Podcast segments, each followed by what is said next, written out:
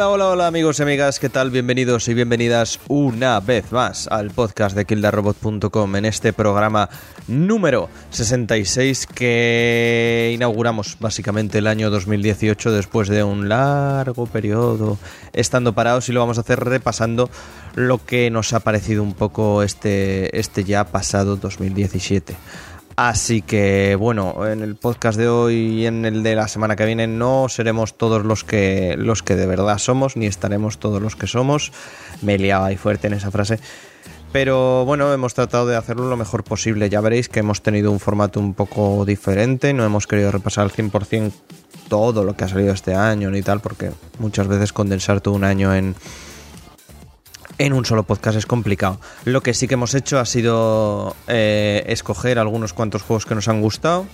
Y bueno, en el programa en concreto de hoy vamos a estar Sergi, eh, Sergi Benelux, que lo podéis seguir en Twitter, ya sabéis, en arroba guion bajo Benelux, a Clau, que la podéis seguir en arroba commanderclau, y aquí servidor de ustedes, Guille, eh, que me podéis seguir en Guille Rico con una R y dos Ks, porque hay que ser especial en esta vida. Y a nosotros como proyecto también nos podéis seguir en arroba kildarrobot y en general en cualquier red social nos podéis encontrar por nuestro nombre. En fin, lo dicho, que estaremos nosotros tres y aparte de todo esto, Claudia y yo hemos ido grabando eh, varias secciones de películas malas que hemos estado viendo este año un poco por, un poco por las risas.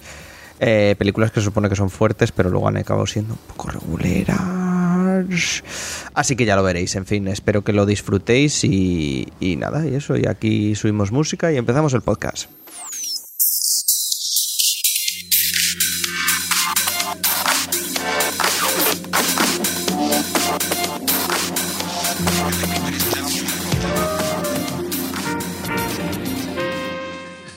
Pues si queréis ya empiezo yo mismo. Em, porque este año ha sido un año bastante guay. En realidad estábamos cuando fue los Video Games Awards, había, claramente Zelda ganó y todo eso, pero los otros juegos eran bastante aceptables y en otros, pues realmente otros años podrían haber ganado. Por ejemplo, el, yo el que juego, el que más me ha gustado, tampoco he jugado a todo, ni mucho menos, pero Hellblade, eh, Sanua Sacrifice eh, este juego de Ninja Theory, que fue un poco una sorpresa. Yo, yo la verdad no lo seguí para nada porque es de los típicos juegos que por tráiler y todo eso tampoco me llamó demasiado la, atención, pero una vez que lo empiezas... Bueno, yo es que la verdad es que el juego me enganché desde el primer momento. Este típico juego que ya te pone la cámara muy cerca del protagonista para que, que veas todo lo que le pasa y sientas a protagonista desde el primer momento y tal cual, yo me enganché muchísimo. Es un juego bastante corto, sé que la, esa tensión inicial se, se aguantó durante todo el juego. Y nada, una cosa bastante fuera de lo común. No, estamos hablando tampoco de nada extraordinario, pero dentro de lo que son las aventuras estas típicas, pues me gustó mucho, muy cinematográfica, muy.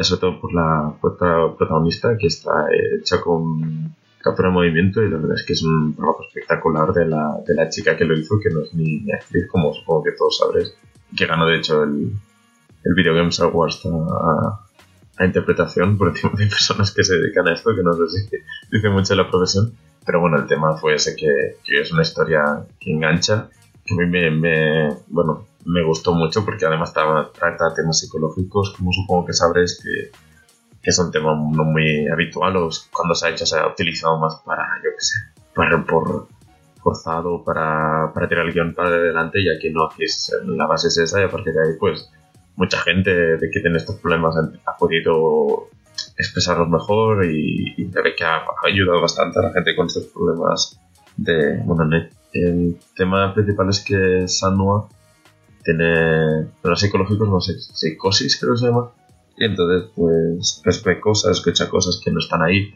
Y mola un montón, porque en el juego se utiliza básicamente probablemente y, a mí me, me parece bastante acertado cómo se utiliza. Y pues digo que dentro de lo que es el típico juego, pues bastante original. Luego el juego básicamente resuelve puzzles muy a lo a lo de Windows, porque tienes que buscar símbolos en el mapa y, luchas, bueno, típicas que a mí me gustaron mucho por, lo que decía de la cámara, que es como que sientes más cuando te golpean y todo eso lo ves más de cerca y, y nadie las voces te ayudan. Por ejemplo, si tienes a un enemigo detrás, pues son las voces de tu cabeza que te dicen, ah, ¿qué te viene detrás? Y nada, en general, muy bien. Me sorprendió mucho por lo que era. Como digo, tampoco he jugado mucho. De, hecho, estoy empezando ahora con el Zelda, porque me lo compré para Navidades, pero de lo que he jugado, la verdad es que lo que más me ha gustado y sobre todo eso, porque es un juego así entre el indie y el AAA, y entonces, pues tiene cosas muy. gráficamente y tal, está chulísimo. Indie está guay porque es original y, además que está bastante bien de precio y todo, así que no sé, es un juego, como mínimo probarlo, porque tal como lo empiezas ya sabes de lo que va y si te engancha al principio te vas a echar lo que quieras porque lo que digo es corto y además es un juego que tampoco mm, cambia mucho, ¿no? No es eso que tenga tres actos súper distintos, son tres actos bastante parecidos y te hace más o menos lo mismo y, y bien, y hay dos escenas, una o dos escenas que, que a lo mejor se van un poco más de la cabeza a lo mejor y son cosas más raras y creo que son las que funcionan mejor, así que, que muy bien, para mí contiene el año, pero bueno, con, con los cuatro o cinco juegos que he jugado, que tampoco es decir mucho. Tú también las has jugado, ¿no, Guille? No paro de insistir a la gente porque me ha parecido un, un, un, juego como muy bien, no sé, o sea, no, sé realmente cómo expresarlo, como muy bien hecho y muy, muy valiente en muchas formas. O sea, lo primero que es un juego que enfrenta de base todo lo que son los problemas mentales y los estigmas que hay con los problemas mentales que seguimos teniendo, o sea, como sociedad y, y, todos, vaya, del palo. ¿Tiene una enfermedad? No, decimos que directamente está loco y, o loca y ya está. Que, que enfrente eso y, no, no solo lo, lo enfrente y lo enfoque de una manera no solo correcta, ayudando al, al, enfermo o a la enferma, sino que lo coja y lo haga parte del gameplay, parte de la, de la narrativa, me parece que, que de putos locos. O sea, y viendo los diarios de desarrollo de la gente de Ninja Theory, el equipo eh, han sido como mucho unas 10, 20 personas, como mucho, los que han hecho todo el juego completo. Y, me parece, pues eso, lo que insisto, de, locos que hayan conseguido eh, hacer unas 8 horas de juego tan, tan magníficas y que te mantenga en tensión. Hubo polémica con el juego, ya lo, ya lo sabréis, y si no, pues os lo cuento rápidamente, sobre todo impulsada por gente como, como Jim Sterling, que básicamente pues no, no se lo miró bien y creía que le iban a matar desde el principio por una advertencia. No, ese fue el Total Disc. El Jim Sterling fue el que le puso un 7, no, un 1 porque no pudo acabar. Ah, por eso. Vale, bueno, sí, da igual whatever, uno de estos youtubers que, están en Patreon ganando mucho. Y, eso, y me parece el mejor, para mí, el mejor juego del año, por cómo enfrenta todo, por, por cómo integra en, su narrativa y en su gameplay todo, por la banda sonora por, por, y por el espíritu indie que tiene, porque al fin y al cabo tiene una manufactura de un triple A, que bien podríamos ver en, grandes estudios como yo que sé, Naughty Dog o, o, o te iba a decir, o de Last of Us, pero no, eso no es un estudio, o cosas de Microsoft o de Nintendo. Pero sin embargo, hecho por, por gente, por un equipo muy, muy reducido, gente amateur en, en muchos papeles. Y, y vamos, me parece, sin haber jugado al 100% de juego, me parece de base para mí el, el mejor juego del año. O sea, sin, sin lugar a dudas. Pero... Yo sin, sin haberlo jugado, pero que os he visto en streamings y demás, eh, lo que me gustaría destacar ya de, eso de, de, Hellblade es eh, sobre todo la cómo desde el estudio han intentado impulsar, ¿sabes? El tema eso de los juegos medios. ¿Sabes? Que puedes hacer juegos que no sean mundos abiertos, de echarle 70 horas, puedes hacer juegos más cortos, pero que tengan una calidad gráfica moderna, actual, de la que nos gusta, y que al final traten temas importantes, que es algo que en muchas ocasiones aún escasea. Y en ese aspecto también aplaudo el juego. Pues eso, yo creo que ahí estaría Hellblade, porque además de, todo, de todo Kill the Robot, creo que Sergi y yo somos los únicos que lo hemos jugado. Así que eso, para mí genial. Y, e insisto, lo de la integración de, de, de la enfermedad, como si fuera la interfaz, a mí eso me vuelve loco. O sea, porque me explico, y ya termino, ¿eh? que, me, que me estoy extendiendo un poco. Pero el, el, hecho de que, por ejemplo, no tengas un mapa y que te diga izquierda, derecha, voy a este punto, sino que sean las propias voces que estás escuchando de tu cabeza, a mí me parece, me pareció decir, hostia, hasta, hasta luego. O sea, qué bien hecho, qué bien hecho está todo esto. ¿Tu otro juego, Sergi? Mm, sí, mm, pues también a un precio bastante reducido está el Hollow Knight, que es un juego indie, este de que es indie porque me han sacado dos personas a ese de, darle fuerte. Y de hecho aún están actualizándolo, o sea que es el típico juego que, que en términos de precio-producto es una brutalidad. Hollow Knight es un poco pues, un, juego, un Dark Souls en 2D, en el sentido de base de lo que espera el juego de ti, de lo que puede esperar el juego más bien.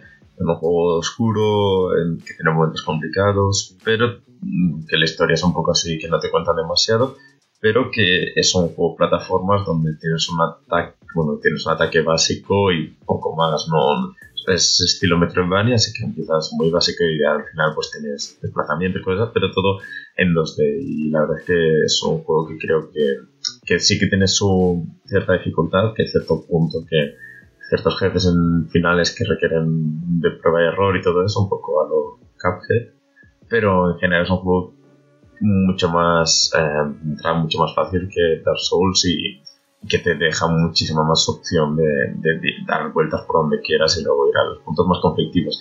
Eh, es un juego que si no considero Poti es porque hay uno o dos puntos que creo que son demasiado difíciles para el momento en que se dan o a mí personalmente se me hicieron demasiado pesados para lo que es el juego, pero claro, es un juego que dura a lo mejor 30 o 40 horas para bueno, mm, si lo quieres encontrar todo y todo eso y, y que solo haya uno, o dos puntos que me, parecieran pesados, pues me parece estupendo porque para dos momentos pesados tiene como 10 o 15 momentos que son de una originalidad y de una sorpresa brutal que no te esperas para nada que un juego tan barato, tan, que tan indie todo eso tenga momentos tan bonitos o tan, tan bien pensado y todo eso y lo que decía que es un juego que tienes los cuatro movimientos básicos que te puedes esperar de plataformas con espada que yo que sé, como que si, que si das un golpe al suelo puede rebotar, si, si justamente le das a un enemigo, cosas así que hacen que te salgan como bastante chulos y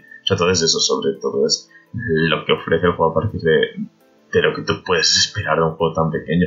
Si es esto que no, quiero decir, estoy hablándolo como si fuera un juego indie, pero si hablamos de juegos top del año, estaría en el top 3 porque parece que es un juego completísimo y que vale muchísimo la pena. Tampoco sé muy mucho más que decir porque es el tema. Si, si, es un juego que os interesa, seguramente ya sabréis, lo que es. Y si nos interesa, lo entiendo perfectamente porque es el típico juego oscuro, largo, que requiere de, estar ahí pendiente. Y bueno, precisamente si Hellblade logramos que era súper eh, accesible para todo el mundo y, y, una compra. Es decir, que Hellblade a lo mejor no te puede no gustar en el sentido del tema o algo así, pero Hollow Knight sí que requiere más del jugador, entonces pues, a partir de ahí, pues si nos llama demasiado, pues es lo que esperáis, es juego de lo que esperáis. Si os gusta Dark Souls, pues os encantará. Si os gustan los plataformas así complicadillos, no sé, como Shovel Knight o algo así, pues también os gustará, pero sí. Se imagino que ya no, no os interesa este tipo, este género, no, no es un juego que sea la revolución, es un juego que si os gusta este género, pues es de lo mejor que se ha hecho. Y nada, bueno, por eso para mí es de, lo mejor del año, porque a mí personalmente este tipo de juegos, plataformas, encima así de lucha 2D, que, que tienen tanta sorpresa, pues es lo que más me... Y, ya está por mi lado. Eso sería Hollow Knight. Hollow Knight que además está prácticamente siempre de rebajas en Steam y demás, así que... Está de base de 20, pero 15 es fácil de conseguir, incluso de 10 bueno, tu otro goti sería, porque te he visto jugando todos estos días y más y más, el, el Binding of Isaac, ¿no? Sí, bueno, es que la gracia del Binding of Isaac es que es un juego que aún siguen actualizando. Que no sé si, es un juego que es un juego que salió en el 2011 o algo así, siguen actualizando. Han salido dos expansiones, que una la primera ya cambió totalmente gráficamente el juego. Y yo es que cuando lo jugaba hace seis años no podía entender cómo un juego tan básico gustaba tanto, pero claro, es un juego que requiere que te sepas todo qué hace cada objeto, ¿no? Porque la base del juego es eso de recogiendo objetos que vas encontrando y claro, cuando llega un momento que por vídeos de YouTube o porque te bajas la wiki y cosas así, ya sabes lo que hace cada objeto, pues es un juego que disfrutas muchísimo porque cada, como es eh, roguelike, pues cada partida es un, es un mundo distinto y, y he estado jugando muchísimo porque tiene como unos retos muy marcados de lo que conseguir y y cada vez que, con, acabas un reto pues tienes un objeto nuevo, entonces como vale muchísimo la pena. que un objeto a lo mejor tenga totalmente una partida. Entonces, cuando te bloquearon un nuevo, pues estás casi que desbloqueando un como un, eh, no, decir, no un juego nuevo, pero sé que un, modo nuevo de juego. Entonces, pues vale muchísimo la pena seguir dándole, porque es lo que digo. Calidad-precio, por supuesto, pero es que encima es un juego que, aunque da una utilización final, que solamente pongan un montón de contenido, pues nada, es súper agradecido. Y encima, pues si, si seguís la, lo que es la escena, que son básicamente 4 o 5 streamers que, le van dando a uno al juego, pues no sé, yo creo que es un juego que, que de esos que sí, que siempre es el típico juego, este, el típico FIFA, el típico, no sé, Overwatch, el juego que tienes ahí, pues si no sabes muy bien qué hacer, le echas una partida que además puedes parar y salir del juego, reanudar la partida donde estabas y todo eso. Entonces, es, es, muy agradecido. Lo típico de que tienes que esperar 15 minutos, pues echas media partida y luego ya acabas. Así que, muy bueno, es, ese el Overwatch y el Rock Smith son los juegos que siempre tengo ahí pendientes y que a lo mejor acabo jugando más que, que juegos de este año, pero para mí son tres juegos que valen mucho la pena. Pues ahí tenéis las recomendaciones anuales de, del amigo Benelux. Mm, Clau, ¿tú qué? ¿Qué has hecho este año? Pues yo este año en tema juegos la verdad es que no demasiado. Ha sido un año bastante ocupado para mí y tal, pero sí que he podido jugar algunas cosas y como suponía que vosotros ibais a tirar por los juegos más... más goti, ¿sabes? Porque yo no, no, no acostumbro a jugar a juegos de Nintendo, no juego al Zelda, no juego al Mario. Mm, a mi pesar me he saltado el Hellblade, me he saltado juegos como Horizon Zero Dawn porque no me apetecía sacar la PlayStation 4, pero sé que lo tengo pendiente. Y así, pues yo traigo dos juegos que no calificarían para mucha gente como para, para GOTI del año, digamos, pero que yo creo que son de lo más destacado del año, cada uno por diferentes motivos y que creo que muchos podréis disfrutar de cara a 2018 si, pues eso se explica en la curiosidad. El primero creo que ya lo hemos hablado en anteriores, o al menos yo lo he mencionado en anteriores eh, podcasts, que es Star Wars Battlefront 2. Eh, bueno, a mí me gusta, me gusta muchísimo Star Wars, me gustó muchísimo el Star Wars Battlefront 2, pese a su... Bueno, hay gente que dice que estaba escaso de contenido, yo la verdad es que estaba contenta porque la jugabilidad me, me gustaba mucho, la sencillez y el, elemento de azar que, que tenía, todo eso ha cambiado de cara a este juego. Eh, en el primer Battlefront, pues eso, por ejemplo, cuando querías, eh, si querías ser un héroe durante las partidas y tal, te, aparecían pop-ups en el mapa y entonces cualquiera podía ser héroe y todo eso. Había gente que le frustraba esto porque pensaba que eh, para ser héroe necesitabas ser un jugador destacado de la partida y cosas así. Bueno, todo eso, dice, ha hecho un trabajo bastante, bastante impresionante. Ha cambiado por completo, o sea, la jugabilidad sigue siendo el misma. Pues, la diferencia es que Star Wars Battlefront 2 se asemeja más a lo que sería un Battlefield 1 que a, lo que, al propio Star Wars, eh, a su propio antecesor. Entonces, eh, en ese sentido, Star Wars Battlefront 2 a mí me ha gustado mucho, me han gustado los cambios, he hecho un poco de menos ese, ese elemento de hacer que hacía que cada partida no tuvieras que estarte peleando con los, por los puntos con todo el mundo, que yo creo que es una de las cosas que tiene eh, en contra. Pero eso, los mapas están muy bien, gráficamente me parece una pasada. Eh, el modo héroes, eh, ahora que incluye muchísima más variedad, que tenemos héroes de todas las épocas, tenemos a Darth Maul, tenemos a Kylo Ren, tenemos pues a Yoda, tenemos, hay un montón de personajes muy chulos. Eh, el modo campaña es un modo campaña sencillito, pero que está bien, se disfruta, tiene misiones eh, bastante chulas. Si como yo estáis en el pozo de Star Wars, os habéis leído la, precuela en, novela eh, de, del Escuadrón Inferno y todo eso, comprendes mucho mejor a los personajes y sus motivaciones y al final resulta bastante más inmersivo.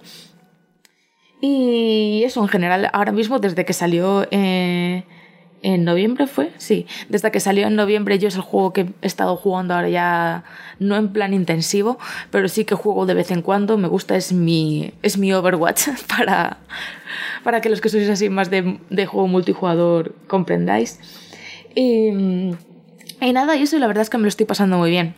Eh, entiendo que es un juego que puede echar para atrás porque ha sido el protagonista de una de las polémicas más grandes del año en el, en la industria del videojuego, que es el tema de las microtransacciones. Eh, si no llegasteis a la última noticia, Electronic Arts acabó eh, desactivándolas. No sabemos si es por. Imaginamos que es por tiempo limitado, no para siempre, porque aunque la opción no se puede utilizar, continúa en la interfaz.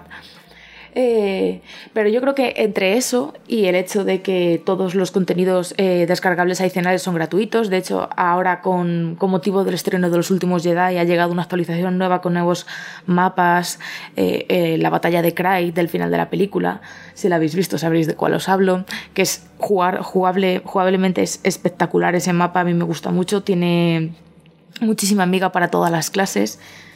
Eh, llegaron nuevos héroes como Finn y Phasma y además llegó también una, una, una actualización para, para el modo campaña en el que continuamos con la historia de Eden Versio y que además está directamente relacionada con los últimos Jedi. Es una, una conexión pequeñita pero muy significativa que tiene que ver con, con quién hizo y por qué se hizo ese look para es, uy, ese look no, ese mapa para encontrar a Luke Skywalker, que es una de las uno de los temas de tanto del episodio 7 como del episodio 8.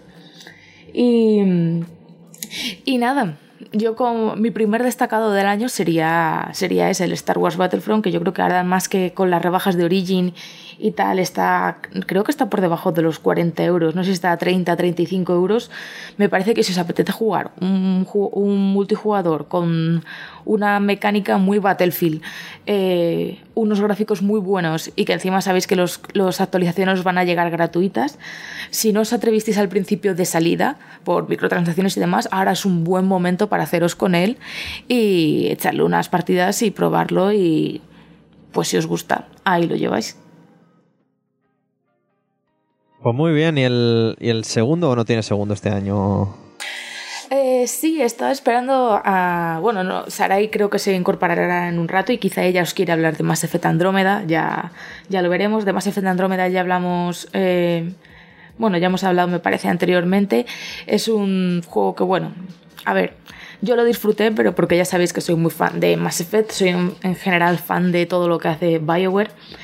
Y, eso, evidentemente es un juego que tenía puntos flojos, yo creo que todos podemos coincidir con eso, pero también es un juego que se ha llevado una paliza que no merecía, no vamos a volver otra vez a, a entrar en eso.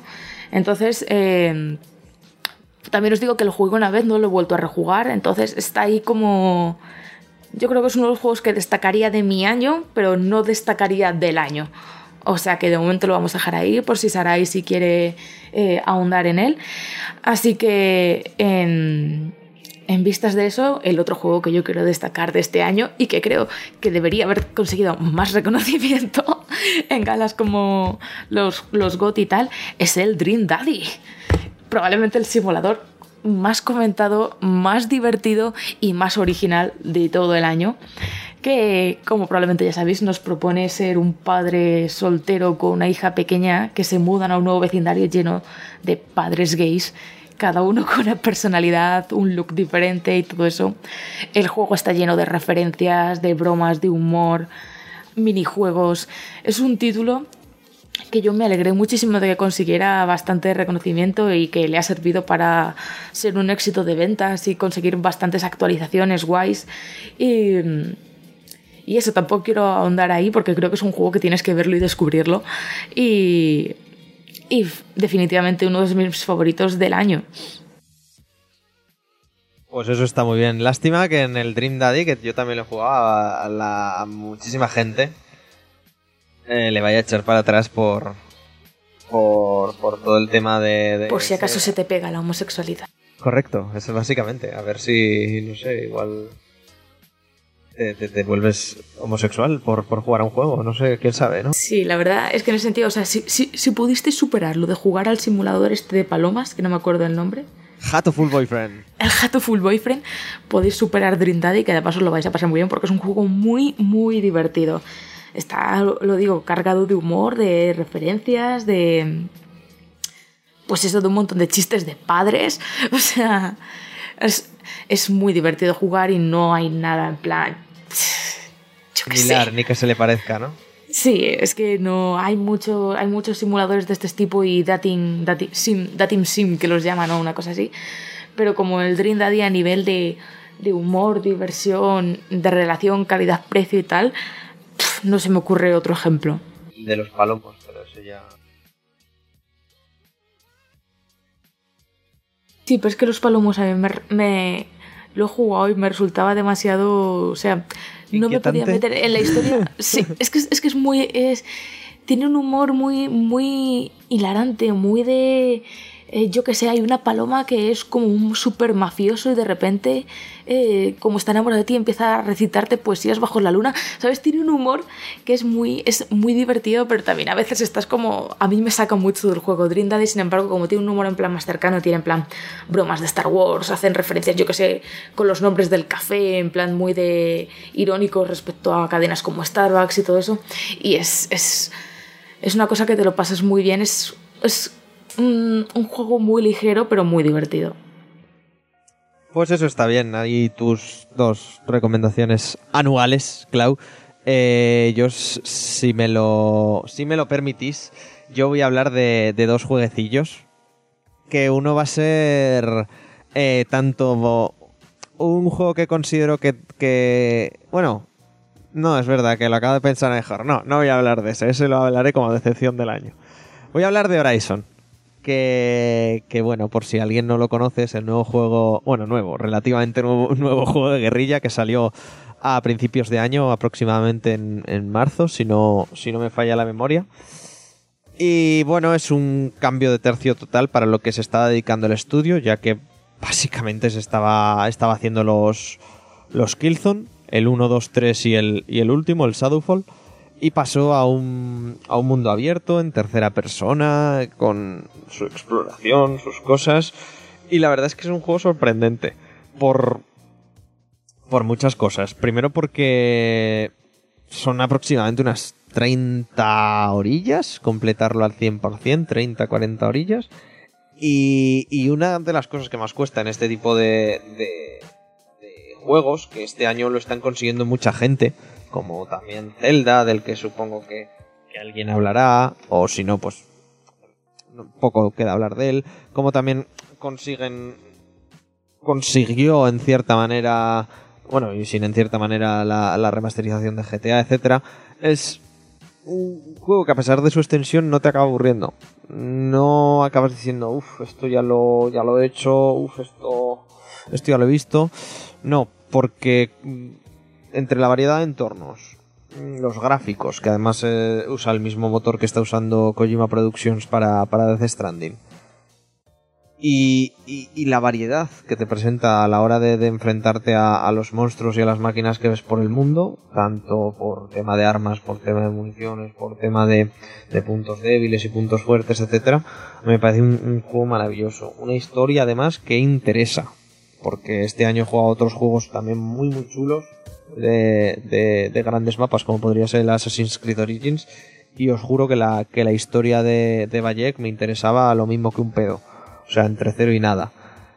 Y que, hayan conseguido eso mm, desde, desde, desde guerrilla, los, los holandeses, en, teniendo en cuenta que es que no se habían dedicado jamás a algo así, me parece, joder, me parece súper loable.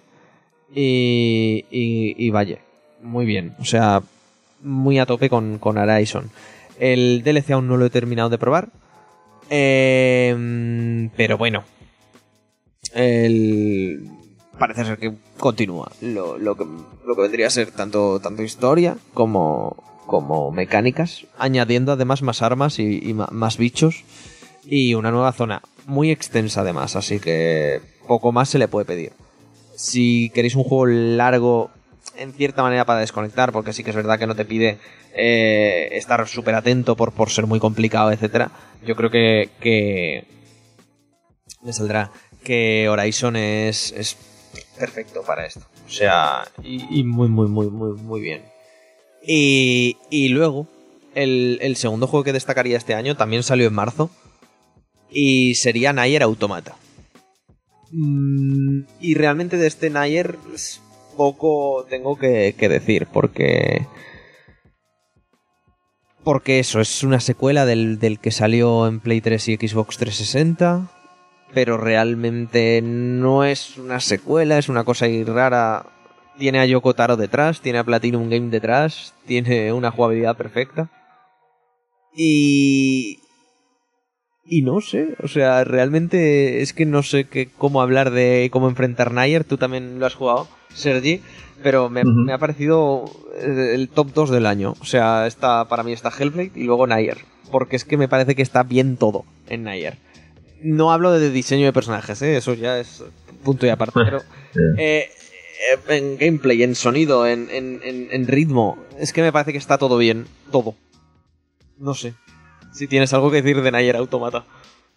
Uf, es que Nayer es como un caso aparte, ¿no? Porque parte de un juego que, que en realidad tampoco es nada del otro mundo, pero en, jugabilidad y todo eso, pero luego empieza a hacer sus rayadas brutales, que algunas son idas de olla súper buenas y súper pensadas y súper originales, como controlar los puntos atrás de los chips y cosas así, eso me parece bastante chulo. Em, y la historia muy, muy, muy curiosa y tiene muchos giros de guion que bastante chulos y todo eso, pero bueno, que sí. Es decir, para mí el problema es que es un juego muy bueno, pero como he dicho, este año hay juegos muy, muy buenos por encima de Nier y aunque Nier se tenga más puntos originales, eh, hay juegos que están mejor acabados de alguna manera.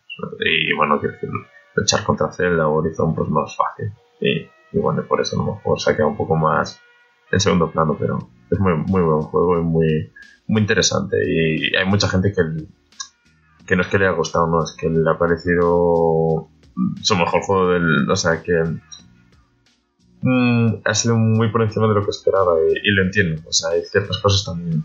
Eh, no sé, darle una oportunidad y que el, único problema es que a lo mejor en, en PC que no ni lo han parcheado, que tiene ciertos errores. Yo no puedo jugarlo ni con ventana completa tenía, me salían todo el rato márgenes negros, así que bueno, un poco así como triste, pero aparte de eso, muy bien. No sé, yo, yo lo recomiendo también, ¿eh?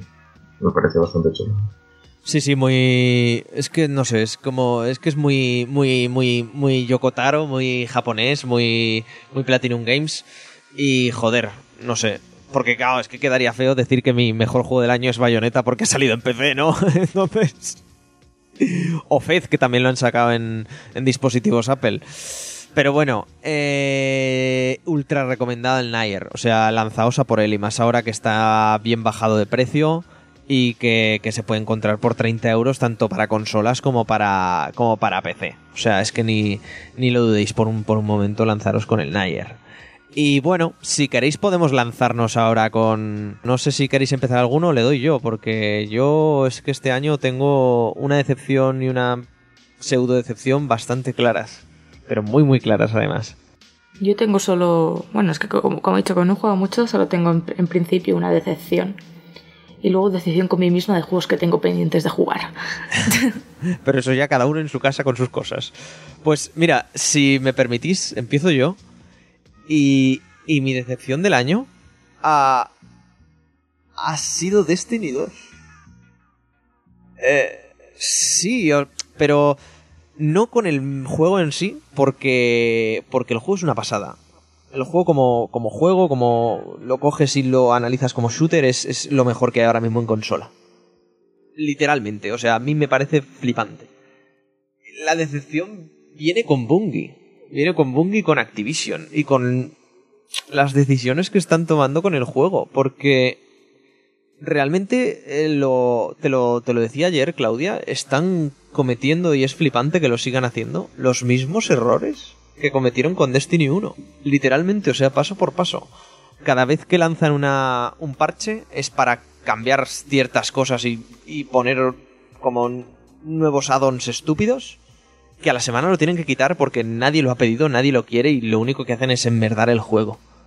Y, así ya todas las semanas. Ha salido ya el primer DLC que por 20 euros añade una zona pequeña, escasa, con misiones de mierda que no añaden nada y excepto por la salida de cierto personaje de, de Osiris que quizá añade un mínimo de profundidad al lore no, no, aporta absolutamente nada a lo que es el juego y a lo que, y a lo que, y a lo que teníamos pensado de, que, sería. Y... Y bueno, eso por, eso por un lado es el, el, el, primer problema. Y, y luego el, segundo es que sobre todo, sobre todo, lo que no...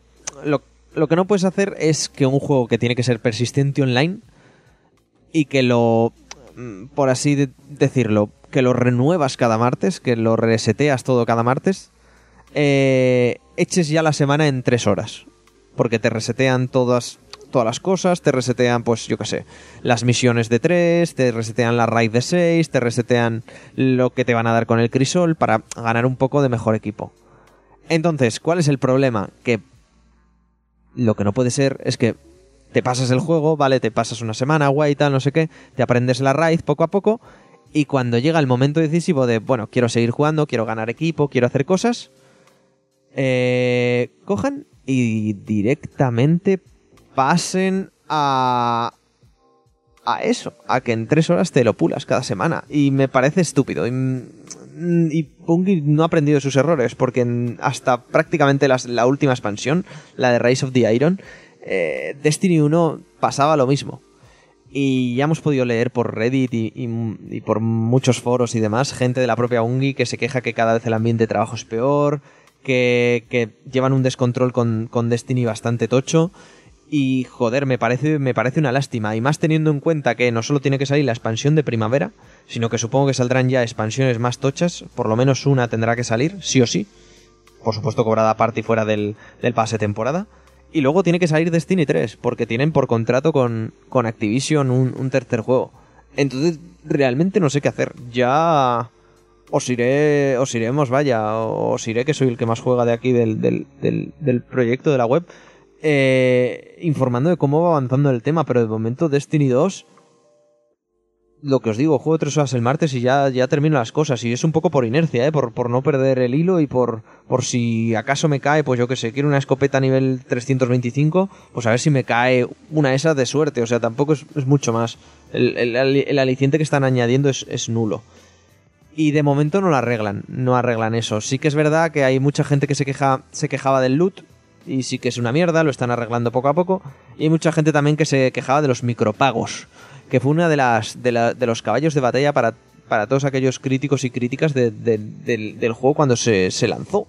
Y realmente pienso que si esta gente se quejaba de eso es que no lo ha jugado, porque realmente los los micropagos son estéticos y no afectan el juego, así que mientras no afecten al juego, al gameplay, no me parece malo que haya, que haya micropagos. Oye, si hay alguien que quiere una armadura dorada y la quiere pagar, pues adelante con ello. No sé, no, no me parece mal, ¿eh? Me parece peor algo que sí que afecte al juego, que en el Crisol, que es el PvP del, del Destiny, vayas petando y los demás no te pueden tocar porque has pagado, que, que, que, vayas de dorado. Así, así que eso.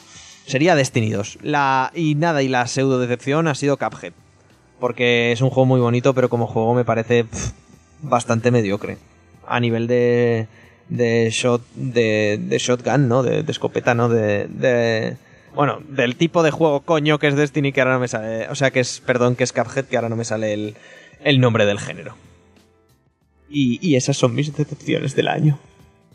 Yo es que desde que vi el, a mí Cuphead siempre me ha parecido que es un juego que artísticamente está muy chulo.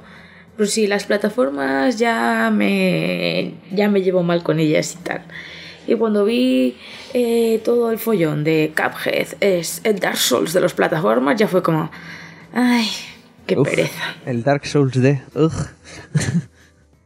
A ver, a mí, yo que me lo pasé hace poquito el Cuphead, la verdad es que eso entiendo que guste, pero me parece que es un juego que ha gustado más por la estética que por la jugabilidad, porque la, quiero decir, mucha gente que lo ha alabado no son, no son gente que se lo haya acabado, porque digo en la prensa mayoritaria, porque es un juego que sinceramente requiere ganas y, y, para lo corto que es, que son como 11 horas, pues la mayoría de veces estás más repitiendo y aprendiendo patrones que, que disfrutándolo. Pero bueno, es un tipo de juego bastante a la antigua y a lo mejor eh, si, si, estos juegos te gustan más, los de repetir, repetir el mismo jefe final hasta que te lo pasas, te, te, parece divertido, que a mí no me lo parece demasiado.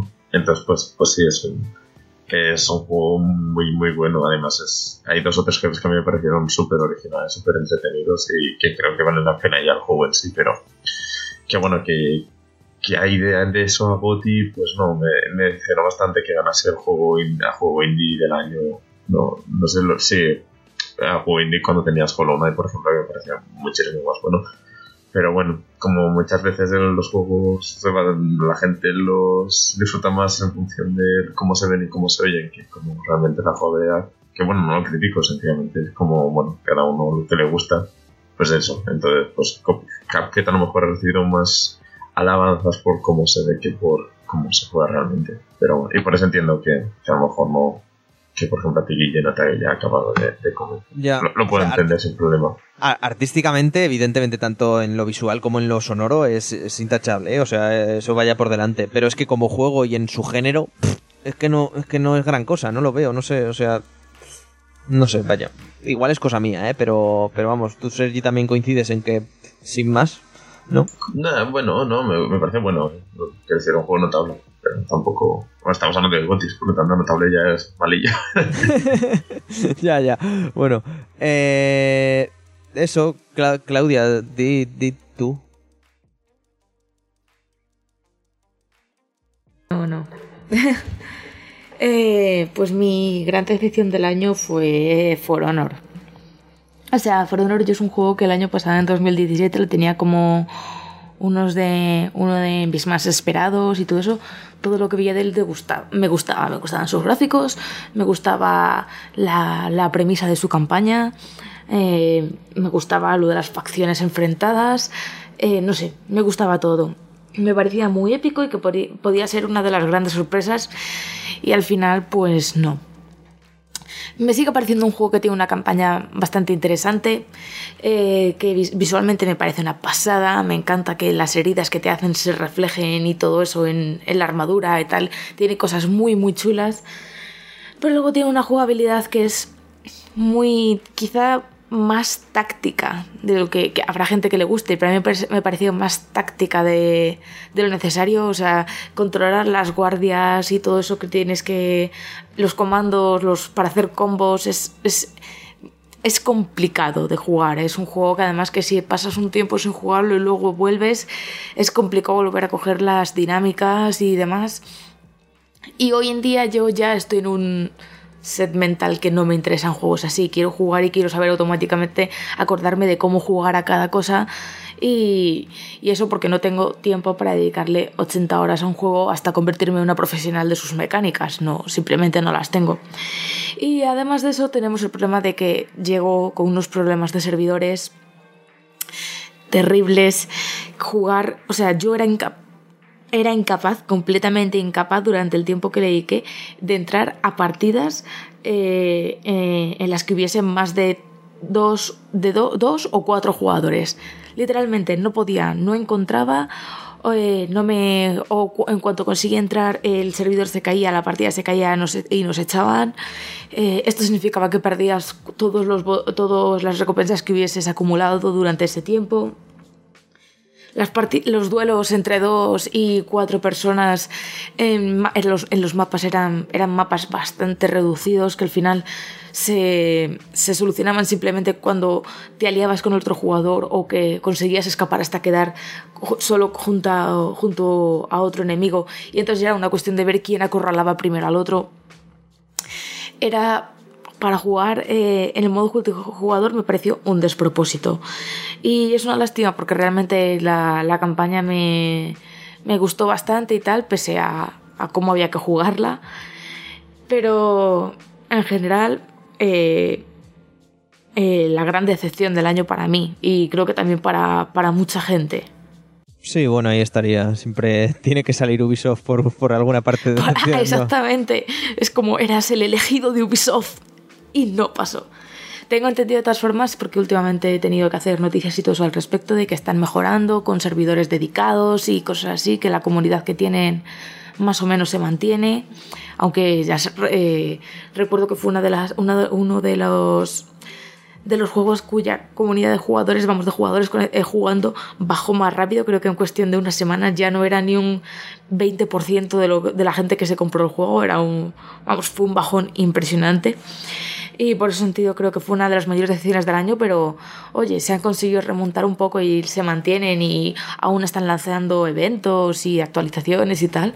Pues oye, enhorabuena por ellos. Yo desde luego no tengo la necesidad, bueno, no la necesidad, pero que no tengo nada que me diga, bueno, le voy a dar otra oportunidad. Así que en ese sentido, es una lástima. También es cierto, también quería comentar solo que este año, por ejemplo, de parte de Ubisoft, ha habido un- una segunda oportunidad a, a lo que es el, Rainbow Six, Siege, no sé cómo se pronuncia exactamente, pero este Rainbow Six que, que estaba ahí de segundas, que la gente no estaba dándole mucha importancia y que han seguido utilizando, manteniéndolo y al final está siendo uno de los juegos más jugados últimamente. Quiero decir que, que Ubisoft depende del juego, sé que le da más, más segunda oportunidad y todo eso. A lo mejor este al cabo de dos años lo, se recupera porque lo ha mejorado muchísimo, pero bueno. Que sí, lo que decía Claudia, es un juego que es un poco a lo Street Fighter, que tienes que aprenderte los movimientos todo eso. Y bueno, no sé, no creo que ninguno de nosotros estemos mucho por, por la labor ahora mismo. Mm, Nada, lo del Siege es muy interesante porque sacaron un segundo pase temporada y lo ha petado, pero, pero a mansalva, ¿eh? O sea, es una cosa bastante loca. Entre que lo, lo bajaron de normal a 20 pavos, que estaba muy bien. Muy, muy bien, la verdad, para lo que. para lo que. para lo que proponía. Y, y que luego lo. Me saldrá. Y luego eso, el segundo pase temporada con un montón de contenido. Y se ve que lo deben de estar actualizando de vez en cuando bien. Así que no sé, eso, eso, eso es el camino a seguir, Ubisoft. Es el camino a seguir. Pero bueno, ¿tú qué, Sergi? De, de decepción, Por ejemplo. Bueno, es un poco lo que les comentado. Es que yo, sinceramente, es un juego ya no me llama mucho, pues ya no lo sigo. Y, y los que a lo mejor los que menos me han gustado este año, lo que he jugado, ya os habéis comentado, que son el Mass Effect y el Cuphead, que no es que no me haya gustado, sino que a lo mejor esperaba un poquito más. Es lo que te digo, es que como el resto está tan bien, es que hay tanto que no juego tantísimo y casi todo lo que juego es tan bueno, pues como bueno, lo que no es tan bueno sería esto. Pero bueno, como ya lo hemos comentado, pues siguiente. En conclusión, este año ha habido buena mierda. Sí, y si no era la mierda del año pasado que estaba también bastante. Sí, sí, la verdad, eso. sí. No vamos a decir como algún que otro youtuber que fue el peor año de la historia de los videojuegos. Bueno, ese, ese se dice cada año, ¿no? Madre mía. Para llenar, para conseguir visitas se dice cualquier cosa. Bueno, también es verdad. Pero, pero bueno, no, no pensemos mucho a ver si no vamos a quedar calvos, que eso es una desgracia. En fin. Eh, bueno, lo que os he comentado antes, amigos y amigas, seguiremos, seguimos ahora con el podcast. Veréis que hay, pues bueno, tanto diferentes sonidos, diferentes grabaciones, ya que los hemos estado grabando En fiestas y es lo en, que... en fiestas, exactamente, en casa de uno, en casa de otra, en casa de, de aquí, en casa de allá. Entonces eso, eh, cambiamos el equipo y de momento no tenemos uno permanente y me parece que seguiremos así mucho tiempo. Pero bueno, lo dicho, subimos música y seguimos en Kill the Robot.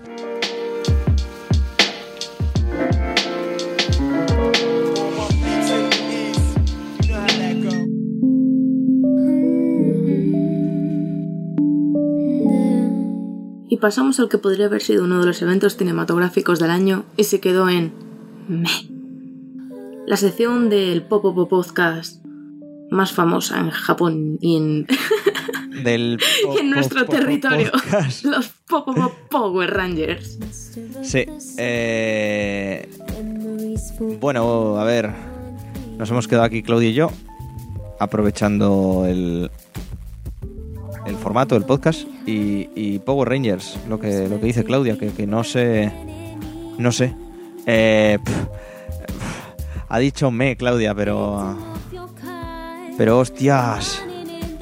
Hostias, amiga. Es complicado hablar de Power Rangers, la verdad. O sea.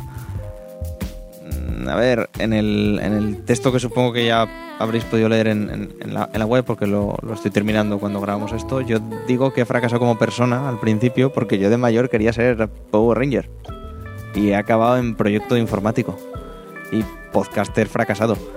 Eh, pero joder, si hubiera visto esta película no hubiera querido ser Power Ranger de lejísimos. No sé qué decirte en ese en ese aspecto. Pero además que o sea, si ya hacer una película de los o sea, hacer una película de los Power Rangers adaptada a nuestro tiempo, por decirlo de alguna forma, podría haber sido una buena idea si se hubiese hecho con un pelín más de cariño del que se le ha puesto. ¿Sabes? Porque han intentado eh, hacer una película de los Power Rangers que ya de por sí pudiera dar inicio a una franquicia y los homenajes se quedan más en fanservice que en hacer una película, ¿sabes? Que pueda calar en un público actual que los Power Rangers los tiene ya muy lejanos. Sí, y, y fanservice hasta cierto punto, o sea, como hasta cierto punto como muy muy lejano. Hmm. El problema principal que tiene eh, Power Rangers es que tiene un casting de adolescentes a los que intentan poner problemas de adolescentes y a em, tocar muchos palos. O sea, quiere tocar eh, gente con diferentes niveles de riqueza en un pueblo de estos de la Estados Unidos profunda. Em, quiere tener pues un personaje que entre dentro del colectivo LGTB y se queda ahí como todo muy anecdótico. Eh, quiere que haya un protagonista que tenga un problema de em, pues eso relacionado un poco digamos de la era digital de que ha mandado unas fotos que no debería haber mandado y todo eso y le sale completamente el tiro por la culata o sea odia esa escena con toda mi alma y es muy, es muy random eso. Claro. Y, el problema, y el problema es que si la película dura dos horas, eh, una hora y media están con esa mierda, ¿sabes? Entonces... y, o sea, el nivel es... Eh, lo comenta Claudia y tal. Y vamos a ver, el, el tema me saldrá. No es spoiler porque... Porque no se puede considerar spoiler en esta película. Lo siento. Eh, pero, o sea, un, un personaje que envía ciertas fotos que no se deben enviar, que es lo que comenta Claudia. O sea que evidentemente ella es la que lo ha hecho mal. Vale, espera, sí que no. Es que creo que se está malentendiendo un poco. O sea, la gente puede mandar las fotos que le dé la gana. El problema de esto es que. Es más, vamos a contarlo. La Power, la Power Ranger rosa. Eh, hay unas escenas en las que hay unas amigas suyas del instituto y todo eso que, bueno, ya no tan amigas, que la están así como acosando muy entre comillas, que simplemente la la dicen en un, en van a un baño, rompen una foto suya y dicen ya no somos amigas, ¿sabes? O sea, queda así como súper dramático porque en realidad no ha pasado nada. Lo que pasa es que como son adolescentes y todos nos lo tomamos muy a pecho a esa edad, pues parece ahí el, les ha faltado meter el música del violín más pequeño del mundo, ¿sabes? Ahí overdramatismo. ¿Qué pasa? Que luego más adelante, en una conversación que tiene así también como muy intensita con el Power Ranger rojo, se revela que ya no es amiga de esas chicas porque una de esas chicas le mandó una foto, digamos, comprometida a la Power Ranger rosa y cogió la Power Ranger rosa y la difundió, ¿sabes? Por todo el instituto. Por todo el instituto. Y, la, y, la, y la frase que dice la Power Ranger rosa es hacer una cosa horrible no me convierte en una persona horrible. No Error, Power Ranger Rosa. Sí te convierte en una persona horrible. La culpable de esta situación eres tú. Y el otro está diciendo, mm", y el otro está diciendo, no, tienes razón, no sé qué, ellas han sido muy malas contigo. No, tú has sido muy malas con ellas. Has hecho algo que no deberías hacer. Has traicionado su confianza. Y has hecho una cosa muy fea, que está muy fea. O sea, no me intentes venderte como la víctima porque no lo eres. Y luego, a ver, del palo, están en la batalla final, por lo que sea, les destroza el coche y es del palo. ¡Ja! ¡Joderos! ¿Pero cómo que joderos, hija de la gran puta? O sea, ese, ese para mí fue un clavo muy importante en lo que ya es una película que de por sí es flojita. ¿Vale? Porque es que ni siquiera las, las escenas de acción también son todo súper súper dramático innecesariamente, ¿sabes? Donde podrían poner más acción, más, un poco más de humor, ¿sabes? Es todo como muy de, oh, vamos a morir juntos, no sé qué, tal. Es como, pero vamos a ver, que estáis metidos en unos robots con forma de dinosaurios gigantescos, algo podréis hacer para no ir a moriros juntos, o sea, me cago en la leche. Es, eh, es lo que te digo, han intentado crear una especie de franquicia adolescente que pueda llegar a un público que le gustase Power Rangers hace 10 años y a un público infantil que le pueda gustar a los Power Rangers ahora y eso ha hecho aguas por todo lado, por todas partes. Y lo que eh, comentamos del gran problema que tiene la Power Ranger rosa, eso te juro por Dios que yo no sé quién le ha dado luz verde a ese guion, pero, pero ah, es de, de eh, vergüencita ajena. Pues total. Eh, siguiendo con. O, entrando ya en, las especificaciones de la película, eh, como bien ha dicho Clau, dura dos horitas. Su director es Dean Israelit, que si no suena es normal, porque lo único que ha hecho este hombre, más o menos que os puede acabar sonando, es Proyecto Almanaque o Almanac Project, que creo que no se traduce aquí, el de los adolescentes que viajan en el tiempo y la lían parda. Otra mierda muy grande. El guionista es John Gattins, que lo conoceréis por el, vuelo con Denzel Washington, Need for Speed, Acero Puro. Mm, y, si eso, y eso ya debería decir suficiente. Correcto. O sea, eh, eh, también fue, fue escritor y actor en, en, Cariño, estoy hecho un perro. Madre mía. Y, y Pacto de Sangre 2, La Maldición de la Bruja. En fin, un, un, poco un dramón de, de currículum, pero bueno, es, es, un poco lo que en cierta manera piden los, los Power Rangers, por supuesto, evidentemente, eh, producida por, por Saban Entertainment, que básicamente son los creadores, siempre entre comillas, de Power Rangers y de Lionsgate. Eh, y en el reparto destacar a los cinco Rangers. El rojo es Dacre Montgomery. Naomi Scott es la, es la Ranger rosa. El azul es RJ, Ziller. Ludilin es el negro. El, Power Ranger negro, porque el, el, negro es el azul y, y, el, y el Power Ranger negro, bueno, en fin. Y Becky, y ahora no me, apellido, no me he apuntado el apellido, eh, es... Eh, me saldrá. Es la Power Ranger amarillo. Por parte de las malas y los malos tenemos a Rita Repulsa, que la interpreta Elizabeth Banks. Y como dos eh, secundarios destacables tenemos a Brian Cranston como Zordon y a Billy Hader como Alpha 5, como el robot que los acompañaba siempre. Y eso sería un poco la ficha técnica porque, porque ya está, porque tampoco hay que, hay que poner más cosas. Bueno, yo en, en aspecto técnico tengo que decir que puede que la única parte que destaco de la película y que me ha gustado es la banda sonora, que la pone Brian Tyler, que, bueno, se le conoce por... hizo la banda sonora de Thor 2, que no estaba nada mal, eh, la de Iron Man 3, también pone la música de Assassin's Creed 4, la de todas las canciones de Black Flag y todo eso son suyas. También así recientemente ha hecho Fast and Furious 8 y, y eso está bastante bien, tiene un par de temas bastante épicos que si las escenas que acompañan no fueran tan cringy, ¿sabes? A ver, es que, claro, y realmente como, como alguien que veía de pequeño y tal el, el tema el tema Power Ranger es como un capítulo muy, muy, muy, muy largo. Como dijo Ben en el anterior episodio, allá por febrero, es muy la, la largo el, el, el, capítulo. Se me ocurre, ¿sabes? Que teniendo en cuenta que son los orígenes, los orígenes de los Power Rangers, ¿sabes? Si tuviéramos que hacer compararlo con otra película de los orígenes, probablemente sería con la de los orígenes de Lobezno, ¿sabes? Ese es el nivel de calidad de la película, cuando coges un buen material y lo conviertes en eso. Sí, la verdad es que sí.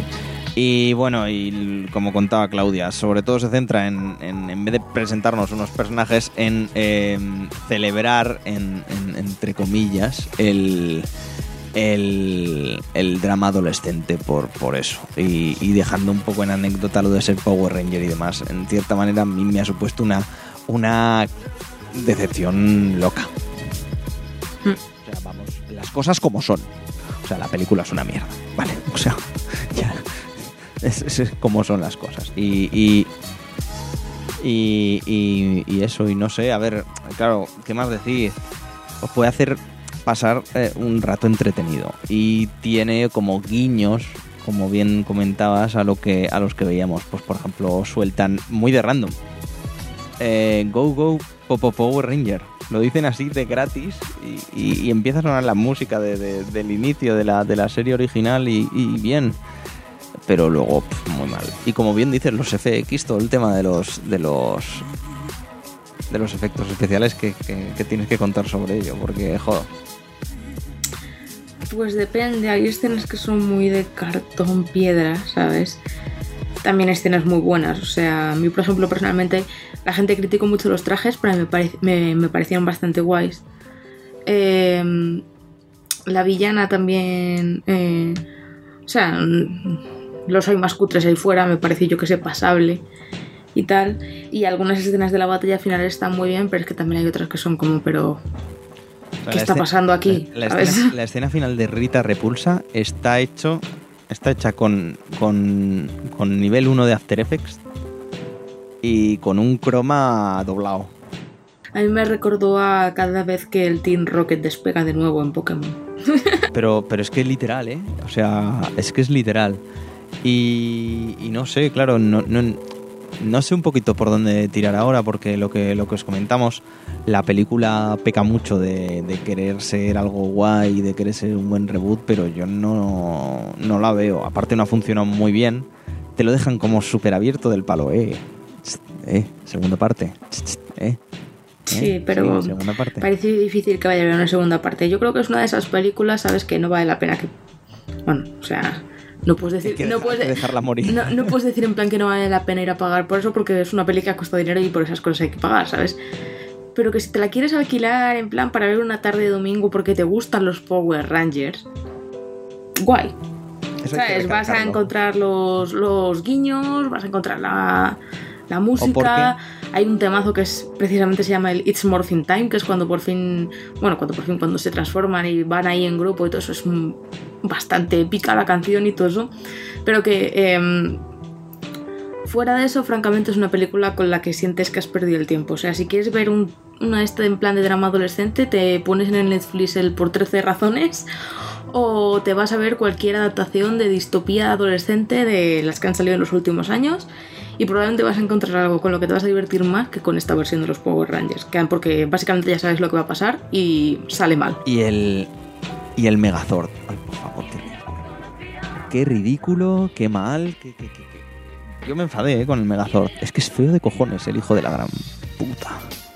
Es muy feo el bicho. Pero bueno, eh, no pasa nada. Eh, las cosas pues, pues salen como, como salen y como tenía pinta. O sea, tenía pinta de que iba a pasar esto, Claudio. Y como bien dices, si os gustaron en su día los Power Rangers o si seguís viendo hoy en día el Super Sentai japonés, que fue en donde se copió básicamente el, argumento y, plagio, etcétera, eh, pues sí, echarle dos orillas más o menos entretenidas, pero vamos.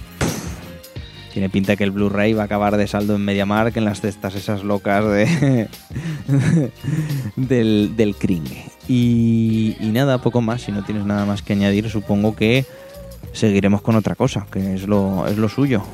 Poco más, la verdad. O sea, yo creo que hemos hecho un buen despiece de la película porque es que no da para mucho más. Esa es la o sea- triste realidad. Si os vais a gastar dinero, que sea en la banda sonora. Así que eso, chicos, pues nada, seguimos con, con Kill the Robot, con, con nuestro podcast y, subimos música. Go, go, Popo Power Rangers. Popo Popo Podcast.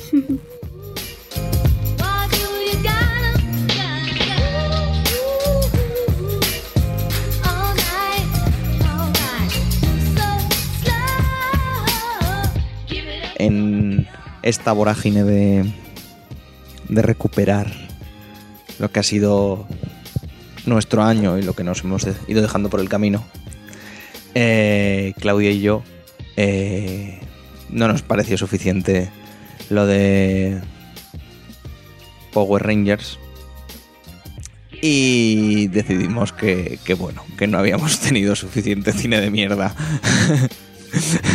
para, para el resto del año. Así que, eh, bueno, allá hace, hace ya unos meses, aunque yo personalmente sí que es verdad que para grabar esto lo, la he vuelto a ver un poco por encima. Eh, Madre mía. sí, soy, soy un poco lo peor. Eh, decidimos ir a ver al cine La Torre Oscura. No muchos tendrían ese valor. Sí, porque dijimos que es lo peor que podría pasar. y. Y uff. Uf, fue, fue duro, ¿eh? De primeras hay que empezar diciendo que al menos yo, dentro de este pack de dos, eh, disfruto bastante el cine malo. En plan, el otro día por la tarde me metí, eh, ¿cómo se llama esa película de Crocosaurio contra, contra Lagarto? Una cosa así, no sé. Ese tipo de películas a mí me encantan, me echo unas risas. O sea, la, la, la saga de Sarnado para mí es una maravilla, es una maravilla, es puri- puro entretenimiento. O sea, que desde, ese, desde esa óptica, cuando me encuentro con cosas como La Torre Oscura, uno podría decir que me lo voy a pasar bien. Pero es que si algo no soporto es una película que es mala, pero que en- encima se intenta tomar a sí misma como que es buena. Correcto. Eh, Yo creo que es el principal problema que tiene la Torre Oscura. Ahora hablaremos de, de sobre todo todo el tema de... Me saldrá. De cómo no adapta la novela de Stephen... La serie de novelas de Stephen King, a pesar de que el propio, el propio autor está...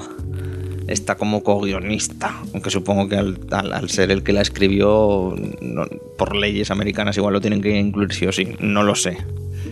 Pero No te creas, ¿eh? O sea, puede... O puede haber en tocado él, pero. adaptaciones hay autores que no tienen absolutamente nada que ver. Es que yo no sé, o Les sea. tienen si- como consultores, pero no tienen es que absolutamente ningún si- control creativo. Si lo ha tocado él o tiene control creativo, yo personalmente no lo, enti- no lo entiendo. No lo entiendo, pero bueno. Igual siempre estaba allí tomándose el café, diciendo, madre mía, menos mal que ya he cobrado. Sí, puede ser, puede ser es que no, no, no lo sé, no lo sé. De todas maneras, lo que, lo que decíamos, eh, es complicado el, el, el, el hecho de que puede gustarte una película que a todas luces la hayáis visto, ¿no? Que la, que la aconsejamos ver, ¿eh? Aunque no- pero de risas. Sí, de risas yo, yo creo Yo que personalmente no. Vale. Yo, yo, si es de risa, sí. Pero en- entendiendo que, que, que la película es mala y la propia película, entiendo, al ser una gran producción, no se toma... O sea, se- al revés, se toma muy en serio ella misma. Entonces, claro, uf, ostras, eh, es como un problema. Em, entonces, eso, mm, pues eso. ¿Tú te acuerdas, Claudia, de qué iba la película? Lo que yo me acuerdo sobre todo es que me leí el libro justo antes de ver la película por llevar un poco de contexto. El primero. Y lo que llegué a la conclusión es que la película no tiene nada que ver con el libro. También os digo que lo que es el argumento de la película me gusta más que el del libro, porque personalmente El pistolero como novela a mí no me gustó. Es, es- hay que entenderlo como es. Es un libro que son, son en realidad historias cortas, es un, son- es un conjunto de varias... eh, Sí, mini, eh, una- mini relatos, hay algunos más largos, algunos más cortos, creo que fueron publicados en revista. Sí, cinco. O en plan de Estaban estos- así medio publicados y luego Stephen King los republicó como La hierba del desierto No lo sé. en, Tú lo sabrás mejor. al principio y luego ya en 2000 algo, cuando empezó ya con el 5, 6 y 7, que lo sacó en tres años, de La Torre Oscura decidió republicar los cuatro anteriores cambiando cosas. Sí, que casi- además en casi el prólogo... decir que el propio, que el propio El Pistolero es un prólogo de lo que es en realidad la, la Torre Oscura. sí. Que está bien para establecer el contexto de por qué están buscando la Torre Oscura, de quién es el pistolero, de quién es el, el hombre de negro. El hombre de negro. El hombre de negro. No el, de, no el del hormiguero. ¿eh? y tal, pero leerse- le- lo que es leerlo a mí se me hizo muy pesado, hubo partes además que no me gustaron absolutamente nada, Nada. pero eso ya es materia de para otro análisis. Y, y en ese sentido la película me parece que tiene un argumento digamos un poco más sólido, porque ya claro, está pensada para que si hay secuelas puedan seguir desde ese punto, pero también está pensada para ser una película que tiene un principio y un final. Y evidentemente los ocho libros de la Torre Oscura son Ocho, sí. no Siete puedes un meterlos en una película. Sí. Y la película de- y, le- y el libro del pistolero no tiene, no tiene un final, digamos, y todo eso por, por lo que Porque os son acabamos de cinco contar. cosas, sí. Las cinco tienen su propio final y Claro, realmente... no- es muy difícil y realmente la, la última es como ultra mega abierto. Además, el hecho de que la película de la Torre Oscura dura apenas hora y media. Sí. No sé si llega siquiera a la hora y media, está en, una hora veinte, una cosa así. Es, un- Eh, muy, muy poquito. es una película muy corta y todo eso es muy eso. Y en ese sentido sí que me parece que cogieron un argumento, ¿sabes? Cambiaron bastantes cosas. En el, en el caso de la... Bueno, todo, tienes razón. En la película de, de La Torre Oscura básicamente se centra en el tema de que está... eh, em, el, hombre, el hombre de negro está eh, secuestrando a niños que... eh, bueno, secuestrando, se los lleva sin más, no... Sí. Es que no sé si los, si- no me acuerdo si los padres al final saben algo o simplemente se olvidan, piensan que está en otra cosa, depende del caso, imagino. Bueno, que tiene una especie de cierta capacidad cerebral superior, por así decirlo, que tiene cierta cierta Habilidades. pues eso, cierta habilidad que él cree que le pueden servir para construir una especie de mega rayo que destruya la torre oscura. Típico eh, típico plan de villano de película así fantástica y tal, métele niños para hacerlo más dramático. Correcto. Y, Y luego está el pistolero que le intentan dar una subtrama y tal, pero nada, simplemente el pistolero está ahí para salvar la torre oscura y salvar a los niños. Y luego el niño protagonista, que es, por supuesto, el elegido, el especial Snowflake, que es con el que puede destruir eh, la torre oscura. Exactamente, entonces... El, Si te- por, eso, por eso, precisamente, si no has leído La Torre Oscura y te atienes a que es una película muy sencillita, que tiene una trama muy sencillita, pues bueno, igual para pasar una tarde de domingo no está mal. Pero, pero, claro, no sé, o sea, eh, llega un problema que es que tú miras, tú coges, a ver, ¿quién está aquí? ¿No? ¿Quién ha hecho esto? Y ves que, por ejemplo, el, el- el- el director es el, el que ha dirigido eh, La chica con el, el bueno, Millennium y A Royal Affair de nuestro querido y amado Matt Mikkelsen. ¿Verdad? Kojima opina lo mismo. y luego tiene a gente, pues yo que sé, tiene a lo, tiene a varios guionistas de que colaboraron y que hicieron Fringe, la, la serie, y Lost, Perdidos.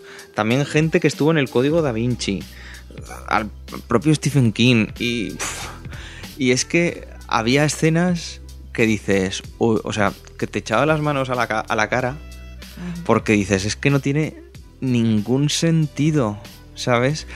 Eh, Lo del mantra del pistolero. Luego tratan de meter, bueno, es muy importante, si os habéis leído los libros y si no, pues no es un spoiler como tal, en, en- en como el lore que crea para el mundo del pistolero y del hombre de negro. Eh, Stephen King, que los pistoleros tienen como una conexión especial eh, con, con su padre, porque son los que es como una, un estatus que se hereda, lo del ser pistolero. Entonces eh, tienen muy... O sea, no es del palo, estás decepcionando a la sociedad, no, sino vas a decepcionar a tu padre. Y cosas así, es siempre con el padre. El padre, el padre, el padre. Que esto si, si os llama un poco, esto se desarrolla un montón en el cuarto libro, en Mago y Cristal. Bueno, pues aquí eso queda como muy raro, muy Se queda en nada. en nada, sí. Y, y es, es, una, y es una lástima, de, de verdad, porque, o sea, más allá de que el, el- primer libro sí que es un poco una, o sea, una mierda, se nota que es Stephen King al principio de que escribía y estas cosas, ya lo dice él mismo en el prólogo, pero después se desarrolla mucho más y tienen cosas muy ricas y muchas historias muy ricas en los siete libros que podían haber sacado de ahí y realmente no optan por hacer es una cosa de hora y media. Sí, coger, coger pequeños detalles de lo que es la Torre Oscura y meterlos en una historia arquetípica, Sí, total, total- arquetípica. De, de fantasías Sí. sencillitas. Pues eso, porque si se destruye la Torre Oscura, nuestro mundo se va también al carajo y, Sí, y- no hay plot twist, y no cosas hay así, nada. exactamente. Es, lo que puedes esperar, hay un malo, hay un bueno y el objetivo del bueno es evitar que el malo destruya, el la. Torre Oscura y por ende, como va a secuestrar al niño, pues también cuidar al niño porque si no, destruyen la Torre Oscura. Mm. Es que es súper arquetípica y, y decepcionante. Y Mm. lo peor de todo es que hay dos buenos actores súper malgastados. Porque Roland Deschain, el pistolero, interpretado por Idris Elba, está. pu- Pues que lo podía haber interpretado algún cara sardina de esto random y no hubiera pasado absolutamente nada. Como Mark Wahlberg. Como Mark Wahlberg, sí, por ejemplo. Y no, o mi querido Ryan Gosling, que sí que es verdad que, que no, no es que cambie mucho la cara durante sus películas, por mucho que me guste. Y no hubiera pasado nada. Y Matthew McConaughey, que es un pedazo de actor y que lo hace muy bien. O sea, si te lees, la, la- si te lees la- la- la- las novelas, dices, o sea, es que podría ser perfectamente él estéticamente. Y luego, como ya lo hemos visto en, en, por ejemplo, en, en varias películas o en la serie esta en True Detective, es que a poquito que le hubieran dado profundidad al hombre negro, sería un personaje de la hostia para el cine. Y no, y se queda en una puta mierda. En un, villa, en un villano de Chichinabo, como en general. La película además tuvo varios problemas de producción, el estreno se retrasó varias veces. Muchos. De hecho, creo que no se supo exactamente cuándo iba a ser el estreno, es cuando iba a ocurrir el estreno hasta dos meses antes del Sí. propio estreno de la película. lo- de nosotros fue, de- de- creo que fu- fuimos un miércoles y fue del palo, bueno, pues vamos a ver la Torre Oscura porque tampoco, ahora que nos hemos leído el primer libro, ya pues vamos a ver qué pasa, ¿no? Y poquito más os podemos contar porque luego, por ejemplo, tienen, los libros tienen mucha acción, o sea, no deja de ser gente con pipas, ¿sabes? Con pistolas y disparándose todo el rato y así todo muy, muy western. Aquí hay literalmente dos escenas. Dos escenas. Y es como... pff, o sea, pierde todo lo que podían darte. Con la Torre Oscura se pierde. No no sé. O sea, En po- un poco en definitiva es, es lo que... hemos conclusión, diciendo. No, si has visto los libros, no esperes que la película se parezca a los libros. Si no has visto los libros, no esperes que por tener el nombre de Stephen King en el cartel o el, o el, o el nombre de la Torre Oscura. o el casting de actores y todo eso vaya a ser una película de esas que te cambia la vida, porque en realidad no. Si lo que buscas es simplemente entretenerte un rato y ver si te mola todo el tema de, de los personajes y todo eso, pero si te lanzas con los libros y tal, pues bueno, pues dar una oportunidad. Peores cosas hay en el cine, como la película de los, de los emoji. Por ejemplo. que no, no la- que, que dentro de nuestra O vorágine. Power Rangers. Sí, que bueno, que ya lo, ya lo habréis escuchado, pero no bueno. sé decirte que prefiero, si la Torre Oscura o Power Rangers. A ver, Al menos Power Rangers tenía una buena banda sonora. sí, es verdad, pero. ¿Y dino- eran dinosaurios en lo que es al final? Sí, Y dinosaurios. Ya está. Mejor, es casi mejor Power Rangers que la Torre Oscura. pues sí. Sí, sí, sí, la verdad es que sí. Al menos más larga, eso sí que es verdad. Porque eh, esa es otra cosa, es la. Pero. Y podéis ver al malo de la segunda temporada de Stranger Things sin el pelo ese raro. Guapote, que hace de Power Ranger rojo. Ah, cierto. Eh, bueno, pues eso hasta aquí la Torre Oscura. Power Rangers, Torre Oscura. Y aún hemos visto más cositas, así que ahora, ahora os contaremos. Subimos música y, y ahora os decimos.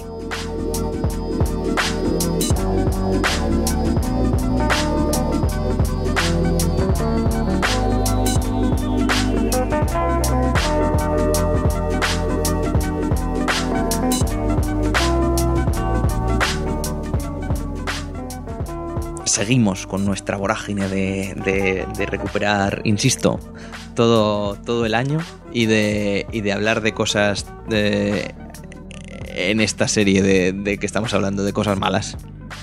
Seguimos eh, yo, Guille y Clau, eh, editora jefe, por cierto, de la web. Eh, y ahora nos toca King Arthur. Que, El rey el Arturo. rey Arturo, que aquí se La llama... enésima adaptación de la leyenda artúrica, que en esta ocasión dirige Guy Ritchie, que probablemente conozcáis por la enésima adaptación de Sherlock Holmes en cine, y que es muy Guy Ritchie la película en general.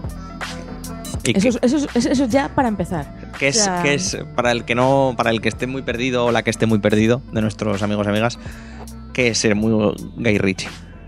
Significa ser una locura. Significa que vas a tener al rey Arturo haciendo... Mientras golpea cosas con los brazos. Pero, pero sin, pero además, Que vas ah, a tener un espectáculo visual, o sea, al estilo de Baz Luhrmann, pero más canallita. sí, exactamente. Además le estaba diciendo ahora Claudia eh, fuera de micro. "Buah, Tía, no me acuerdo de, de- de muchas cosas de la película porque al fin y al cabo esto lo vimos para, para finales de agosto, que fue cuando se estrenó. En Torre. Sí, eh, sí. Porque se- cuando se estrenó en España... Llevaba como un llevaba año un- ya. No, llevaba un par de meses en Estados Ah, un par de Unidos. meses. Sí. ¿Solo? Ah, yo creía que más. Bueno, da igual. Lleva un par de meses eh, en DVD y Blu-ray. Entonces es. Ah, ves, pues igual sí que fue hace bastante que se estrenó. Bueno, da igual. Y ahora que ha dicho lo de. lo de. ¡Ah! Ya me empiezan a venir imágenes.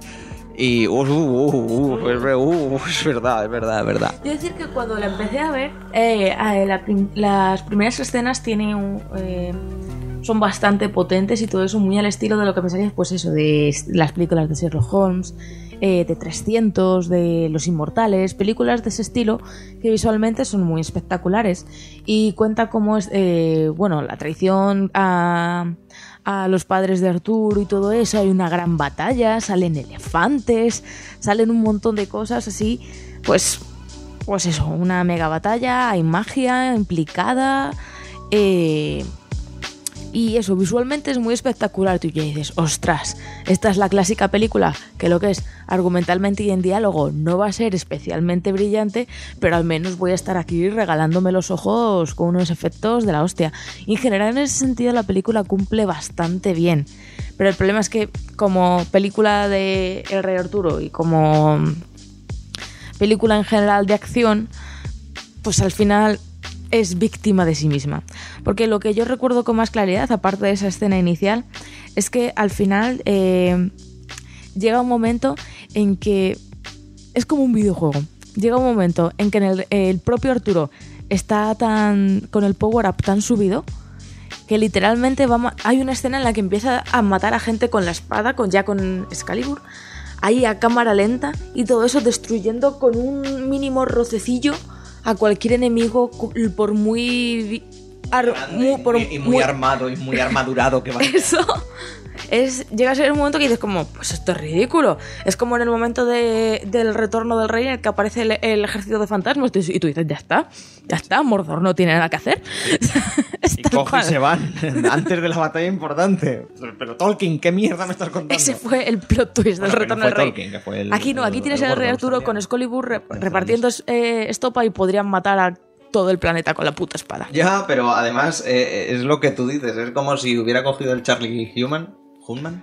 Han, Horn. Hasen, Anon, Ahan, el de Sons of Anarchy y, y- y Pacific Rim y hubiera, y hubiera comprado los power-ups. Hubiera pagado, hubiera ido a la, a la store y hubiera dicho "Mm, 20 grillos por los power-ups, así ya empiezo con todo. Pero total, en- Personalmente yo la metería en eso, en la misma liga de películas como 300, como tal. Lo único que tienen menos alma que lo que puede tener 300. 300. O sea, 300 con el tiempo, eh, pues hay mucha gente que ha dicho, a ver, no era tan buena. Lo que pasa es que en ese momento fue muy espectacular, no sé Claro. qué. Eso ya según a lo que preguntes. Este es lo mismo, eh, tiene mucha, es muy espectacular, pero al final es eso, acaba siendo una víctima de su propia espectacularidad porque quiere hacerlo todo espectacular, quiere que la espada sea espectacular, que la bruja haga magia espectacular, que el malo tenga poderes espectaculares. Y entonces, ¿qué pasa? Que Arturo tiene que ser súper espectacular para superar todo eso y es como, No, sí, es verdad. Mm, Que no vamos ni siquiera a hablar del tema argumento, porque vamos a ver, es una película de una leyenda artúrica con, con magia y hechicería y explosiones, o sea que tampoco hay mucho más que comentar. Hombre, al fin y al cabo sigue las estas. Tienes. O sea, si conoces la leyenda del rey Arturo sabes más o menos de lo que va. De lo que o sea, va. tam- tampoco es en plan comentar los cambios porque entonces la película pierde, la, pierde toda la gracia que le pueda que le pueda que le pueda dar para quien le interese verla. Pero eso, a mí en general me parece que, fue- que es una película entretenida durante la mayor parte, sobre todo porque eso, porque es espectacular, es, visualmente es espectacular. Las batallas están súper bien. eh, en general es muy bonita de ver, es entretenida, pero es que luego llega el final y cae sobre su propio peso, bajo su propio peso. Y por su propio peso también cae. o sea, eso no pasa nada. Es que dicho cae sobre. Ah, vale, da igual, no pasa nada. Em, así que, bueno, lo que os decía, yo es que me acuerdo poquito, porque esta sí que es verdad que... así como la tengo. Ni, ni tiene pinta de que me vaya a comprar el Blu-ray. Yo es que si, si al final no hubiese pasado eso, igual sí que la habría vuelto a ver, porque yo al principio me acuerdo de estar viéndola y estar disfrutándola. Sí, de... además, la, la- la batalla al principio está muy chula, que sale hasta con elefantes y Mm, tal. Esa me la vi dos veces. En un, puen- en un puente grande, con un montón de explosiones, pero... Sí, pero conforme llegó al final, yo ya había. La película había hecho que yo perdiese el interés, ya sabía. O sea, no había ningún elemento ahí dramático como puede ser.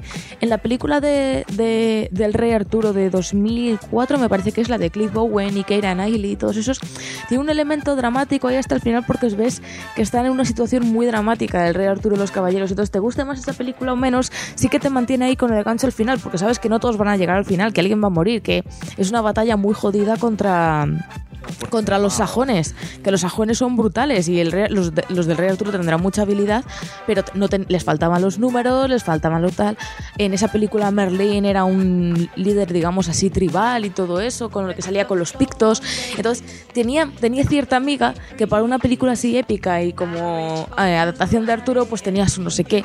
A mí personalmente esa película me gusta mucho, entiendo que a gente no, pero a mí personalmente me gustaba. Pero esta eh, es eso, es una película que trata de ser entrar en la línea de ya puedes verla en 3D, en 4K, en los cines, ahí a tope porque te vamos a regalar a los ojos. Pero al final eso Y tampoco mucho... ¿eh? pero ese es el problema. Eh, Pero es que es el problema, que si al final, cuando si la primera media hora te tiene agarrado, pero la, la última media hora estás ya como me, quiero ir a casa. eh, me quiero ir a casa, es que me da igual, me da muchísimo igual cómo acaba esto, básicamente porque ya sé cómo va a acabar, es imposible que acabe de otra forma. Pues Aunque entonces ahí. estaría, estaría raro que al final, por ejemplo, pues no, ahora muere Arturo. O, o Excalibur en realidad. eh, yo qué sé. Mil Sí, es, es eso, que al final es una lástima porque es una película que podría haber sido muy buena. Yo, de hecho, tenía muchas ganas de verla. Y al final, pues, lo dicho. Es su propia. Su propia muerte. Sí. Vamos, ella se lo busca. Sí, sí. Al final, entre todas la mataron y ella sola se murió. La película. Em, volvemos a subir música y, y, y no. Tenemos una película Y más. nos, va- y, nos va- y nos vamos a, y nos vamos a los mares. Arr. Arr. Ahora volvemos, amigos y amigas.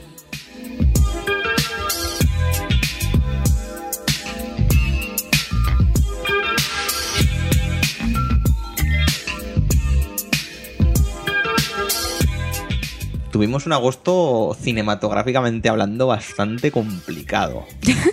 Bastante complicado. Pasado por agua. También, pasado por agua, correcto. Em, porque eso sí, no tuvimos suficiente con ver el Rey Arturo, aunque fuera desde casa, y ver la Torre Oscura, dijimos, ostras, una nueva de Piratas del Caribe. Que puede salir mal. Exactamente. Y no es por pasar a las conclusiones, pero tampoco tan mal. No fue la 4. porque la Podríamos 4 decir que de las películas que hemos hablado hasta ahora, Power Rangers, Torre Oscura y El Rey Arturo, Piratas del Caribe es más o menos con la que mejor te lo puedes pasar. Es la, es la que, Es la que entretiene. claro, es la que en este sentido ves todas las demás películas se traía mucho. El Rey Arturo es como, oh, voy a ser muy épica. La Torre Oscura es como, oh, voy a ser muy épica. Power Rangers Es tiene, como, oh, tiene, ser tiene escenas de los Power Rangers andando a cámara lenta y dices, oh, vamos a ser muy épicos. Cada una quería instalar una franquicia aquí y ahora. Piratas la única que lo consigue. Piratas del Caribe ya tenía franquicia y dice la, de la anterior película, la de En aguas en aguas misteriosas, la de, la de Penélope Cruz. Todo el mundo dijo que fue la más floja con diferencia Pero con- hasta pero muchísima diferencia. de las cuatro que llevamos hasta ahora. Y de cara a la venganza de Salazar dijimos, vamos a coger a Bardem. Al marido a ver si, si no sé si lo levanta un poco o no. Y la parte buena que tiene esta película de Piratas del Caribe es que coge todo lo bueno de las películas anteriores de Piratas del Caribe. Tiene un plot con un malo así que parece prácticamente invencible. Tiene eh, batallas en los barcos. Tiene escenas muy divertidas con, con Jack Sparrow y el resto de su tripulación. De hecho, la película empieza con están intentando robar un banco. Y yo recuerdo que nos reíamos muchísimo Claro, en el sí. cine. Es lo, es lo, es lo, lo bueno realmente de Piratas y de. Sin apuntar a cómo es fuera del personaje de Jack Sparrow, de lo bien que se le da hacer de Jack Sparrow Sí. o de él mismo a, a Johnny Depp, porque es que te ríes muchísimo. Porque. A ver, es que. Te iba a decir, es que es muy original el personaje. No, bueno, después de cinco películas ya no es puto original. Pero es que te ríes un montón. Sí, es cuestión de, es cuestión de sacarle partido. Es, lo parte, es como, es co- perdón, es como Johnny Depp. Digo, es como, es como los Vengadores. Todo el mundo dice, hay mucha gente que dice, ya estoy harto de superhéroes, no sé qué tal. Pero llega un momento que como ya conocemos al equipo de los Vengadores a tope, la cuestión de cada película, ¿por qué sabemos que... mm, mm, ¿Por qué, por ejemplo, gusta más Civil War que, que la era de Ultron? ¿Sabes? Han pasado ya varias películas de, de los Vengadores, pero ahí eh, es según el guionista el director, se pasa a sacar más jugo a unos personajes que ya conocemos. Y en Piratas del Caribe, eh, La venganza de Salazar, pasa exactamente eso. Que aunque ya estamos hartos de Johnny Depp poniendo caritas raras, si me lo acompañas de una buena escena de acción en la que le puedas sacar, que pueda. Hugo, que claro, que te pueda reír algo, claro. que aún te pueda sorprender, ¿sabes? Pues ahí es donde encuentras un filón. Ni noviazgos raros que le salen por ahí. Claro, o sea, ¿en qué, cabeza, ¿en qué misteriosas. cabeza cabe que pensáramos que, yo- eh, o sea, que eh, Jack Sparrow pudiera tener un super amor, no sé qué, que se colara en un convento? Sí. Que saliera súper enamorado con la, de la otra tía, que no sé qué tal. No, eso ya lo intentaron con la propia Elizabeth Swan en la segunda película de Piratas del Caribe y también la gente se quejó muchísimo que ya no era como la primera y tal, porque no tenía sentido liar a esos dos, ¿sabes? Simplemente por darle drama a- una relación que ya estaba muy establecida, que la- ella iba a acabar con, con Will, con, con el personaje de... ¿Cómo se llama? Legolas. Will Turner, Orlando Bloom. Orlando Bloom. Así que... mm, Que eso, yo creo que al final, en, en estas películas que son así, que están hechas muy para ser entretenidas, no para... Tal, o sea, para convertirse en franquicias y todo eso, lo que necesitas son personajes que te puedan sorprender, pero que te dejen esa sensación, bueno, de que ya los conoces, lo que es lo típico de, de la nostalgia, ahora que estamos en un año y que nos vienen años de hacer muchas adaptaciones de películas del pasado. Total. Tienes que saber cómo, cómo manejarlas. Sí. Eh, bueno, eh, aparte de todo eso, pasando un poco al- a lo que es la película, eh, es ya como cortar con todo lo que ha pasado y como será por historias de piratas y tesoros enterrados y leyendas y tal, pues ahora han cogido el tridente de Poseidón.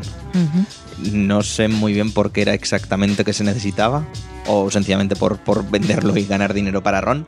Era que el tridente, el, después de la muerte de- del Kraken, Sí. Y todo Ah, eso. cierto, el mar estaba un poco regulero. no el poder de, o sea, con lo de Calipso y todo eso, el poder del mar ha vuelto al mar. Y entonces con el tridente, el Con el tridente Poseidón, lo- lo volvía, alguien podía conseguir otra vez el control de, de los mares. de los mares. Entonces quieras que no es muy jugoso. Entonces, ¿qué pasa? Que todo eso se sigue liando, nos presentan nuevos personajes que no dan vergüenza ajena. Bueno, o sea, yo la, la idea de los nuevos personajes, sobre todo los dos chavales jóvenes, uno es el hijo de Willy y Elizabeth, entonces tiene ahí un cierta esa y le dan el, el argumento ese de que él quiere, eh, ayu- eh, quiere el tridente y quiere tal para liberar a, a Will Turner de la maldición. ¿Sabes? Tienes ahí un gancho interesante. Correcto. Y luego introducen a una nueva, una nueva chica que al final se acaba descubriendo que también está directamente relacionado con personajes de, de, de Piratas del Caribe que no vamos a contar. Correcto. ¿Sabes? Pero que también está todo ahí un poco hilado un poco a los Star Wars, que todos, por si todos son Skywalkers o no. Correcto. Porque recuerda, os- os queremos recordar que en Star Wars somos ultra mega fans, nos leemos todo lo que cae en nuestras manos, vemos todo lo que cae en nuestras manos, pero sabemos que solo existen dos familias en, en todo el universo. Están los Skywalker y los Solo. Punto. No hay más en Star Wars, ¿no? Bueno, y luego Yoda, pero como era un solterón, pues no pasa nada. Yo sigo pensando que los Kenobi. Pero bueno, eso es, eso es para otro. Que los que no vi está, están por ahí. En fin, a mí me parece bien que lo hayan querido atar todo porque es lo que, lo que estamos diciendo. Si estableces lazos con los personajes principales, pues son personajes que cuesta menos asimilar en una franquicia que ya llevamos eh, cinco películas de ella. Eh, pero lo que es a nivel de diálogo, lo cierto es que los dos personajes caen flojos. O sea, no. No. Ya me has bloqueado. Es para Sergi. Da igual, ya me has bloqueado. Perdón. Que eso que en cuestión de diálogo los personajes caen flojos. Están bien, sus motivos están bien. Ella, por ejemplo, es, es una joven que quiere, quiere estudiar, quiere, ¿sabes? Quiere alejarse un poco de lo que le está. Astronomía y cosas sí, así. lo que le están imponiendo Y- y de es que, de que se case, de que no sé qué, ella quiere estudiar y todo eso, pues no es la idea más original, pero siempre es bienvenida. Ah, es que en esa mm, época es muy socorrida del palo. Por es eso. mujer y quiere hacer cosas que hacen la gente. Pues no puede porque es mujer. Por eso digo que es una idea socorrida, pero sí siempre, Siempre, siempre, funciona. siempre y por eso, entonces, en general son dos personajes que están bien construidos, que tienen sus bueno, tienen buenas motivaciones, tienen buenos lazos. Eh, la parte en la que entran a- al meollo de todos estos para enfrentarse a Salazar está bien. Mm. Pero lo que es la cuestión de diálogo a mí me da un poquito de vergüenza ajena. O sea, eran cosas muy... Querían recrear lo de Will y Elizabeth y eso funciona una vez. Ya dos, mm, no. No tanto, no tanto. Que también vamos a hablar de esto. No, no, no sé si en este podcast, pero en siguientes vamos a caer. No tanta vergüenza ajena como una escena de la Liga de la Justicia que tiene, que tiene que ver con ambientadores de pino. Pero sí que es verdad que no son los mejores diálogos del mundo. Cierta, ciertamente. Pero a ver, dentro de lo que cabe, sí que es verdad que se deja ver la película. Sí, yo personalmente esta en este caso, si os apetece en plan algo de una, una película ligera y esas cosas que os apetece reíros un rato, ¿sabes? Con las chorradas de esta gente, yo qué sé, si os apetece ver al, al mono de todas las películas dando por saco por ahí, a, a Barbosa, mirando mal a Jack Sparrow, ese tipo de cosas que si te gusta la, la trilogía de Piratas del Caribe, incluso si te hizo unos Tilín la cuarta, y todo eso, esta película te lo vas a pasar bien sí. viéndola, es... Lo te digo, esto es como lo de los superhéroes. Si te gustan los Vengadores, si te gusta el Capitán América, vas a seguir viendo el universo Marvel. Sí. Y Piratas del Caribe es un poco lo mismo. Ya no tiene la epicidad o la novedad que era la primera trilogía, pero esta película se disfruta. Pero O sea, no. No vamos a entrar tampoco porque me parece estúpido entrar en temas estéticos, cómo se ve la película, si está bien, si canta el pixel porque es Disney y no canta nada y está todo muy muy bien hilado. cuidan, sí. y ya está. O sea, tampoco hay que entrar nada más. Banda sonora, pues bueno, lo que eso. Y actores, pues es que ya sabemos quién es Barbosa, quién es Jack Sparrow y quién es Sí. el Capitán Salazar. de hecho, de hecho bien. además puede. lo- la... Eh, el mejor detalle con el que te puedes fijar que es una película de Disney de hoy es que tiene escenas post créditos y no os recomiendo perderoslas. Sí, Porque fueron muy raras y nos quedamos como, ¿qué? Y abren yo creo que un poco el futuro. No sé si habrá más películas de Piratas del Caribe, pero desde luego dejan la puerta abierta y de una forma basta- muy tocha bastante interesante, sí. ¿Qué? Aquí falta Alberto, nuestro compañero. ¿Qué? Pues, pues sí, así a- y, y- y así acabó Piratas del Caribe 5, pero dejando, como dice Claudia, no la puerta, sino dejando el portón de Hodor sin, sin vigilar y sin, y sin nada. O sea, pero, pero muy abierto el tema. Dices, ¿qué, está, qué, me- qué- qué me estás contando? ¿Quién eres tú y por qué has venido a joder aquí? Pero bueno. Eh, Piratas del Caribe, amigos amigas. Y yo creo que mm, cuatro películas de mierda son suficientes. De momento. Porque- Esta ha sido nuestra recomendación de cines cuando queréis dejar a vuestra pareja y no sabéis cómo. Correcto. Eh, cine de basura en 2017, nuestro micro repaso de, de esto. Bueno, más bien cine de basura, no. Cine con pretensiones que al final acaba siendo una basura. Sí, porque a todo esto queremos decir que Piratas del Caribe la estamos poniendo como en plan de está recomendada si queréis pasar una tarde entretenida, pero que la hemos visto una vez y no Sí, más. exactamente. o sea, no hay que volverse locos. película, Exactamente, no hay que volverse Por eso está dentro de este recopilatorio. Correcto. Em, que claro, que no es cine, cine de mierda que, que no se toma en serio, no es el Vengador Tóxico 4, ¿sabes? No, no, es como cosas que han invertido mucha, mucha esto. Que por cierto, eh, la Torre Oscura no ha palmado pasta, al final no, o sí. Eh, creo que la, la Torre Oscura palmó pasta en el cine, pero lo ha recuperado con el lanzamiento doméstico. Pero yo no entiendo eso. ¿Pero cómo lo ha recuperado? ¿Quién, quién ha, qui- tú, tú, oyente oyenta, que has, que has comprado el Blu-ray? ¿Por qué? ¿Por qué? ¿Eh? ¿Eh? ¿Eh? ¿Por qué? No entiendo, no entiendo nada, no entiendo nada. Pero bueno, Es que tampoco sabemos cuánto fue la inversión, o sea, igual tampoco era tan complicado Oh, hombre, recuperarla. s- no lo sé. A ver, el McConaughey y el, y el Idris Elba poco no tienen que cobrar. O sea, mi, su- mi sueldo seguramente no, No sé, te, no No sé, creo, creo que la cuestión era esa, que en lo que es en el cine no llegó a la expectativa, porque esperaban que fuera un bombazo y no lo fue, pero que con el lanzamiento igual sí que fue suficiente para que junto a las ventas de lanzamiento doméstico, pues sí que se recuperara al menos lo de la película e incluso llegase a ganar algo de dinero. Que incluso se ha abierto la posibilidad, han comentado que podría haber una secuela, pero lo ha comentado los actores, así que Sí. vete tú a saber. O sea, lo que piensen los actores no tiene nada que ver con lo que piensen los ejecutivos que ponen la pasta. Correcto.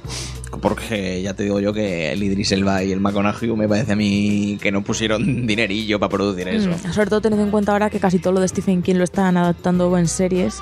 Sí, Está- correcto. Está Netflix comprando derechos. La niebla, lo del King, juego Stephen de no sé qué. llamaron Stephen King. ¿Qué te sobra por ahí? ¿Qué, qué- Sí, qué sí, hay de los de los mil libros que tienes? ¿Qué te sobra? Que por cierto, la niebla, así apunte súper rápido.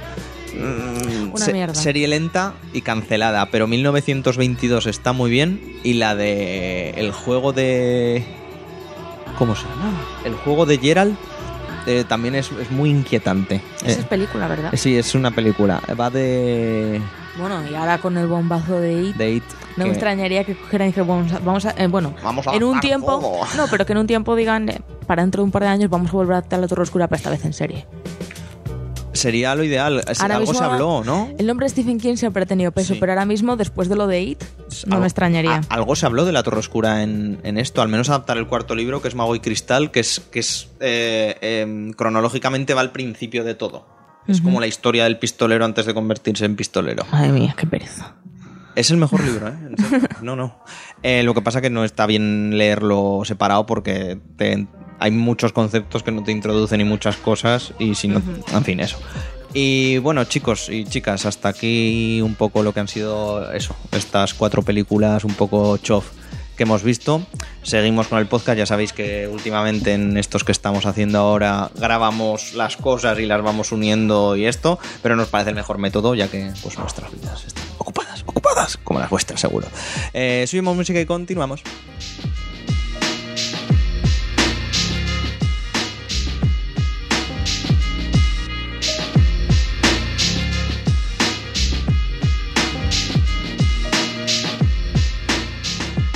Creíamos que habíamos terminado.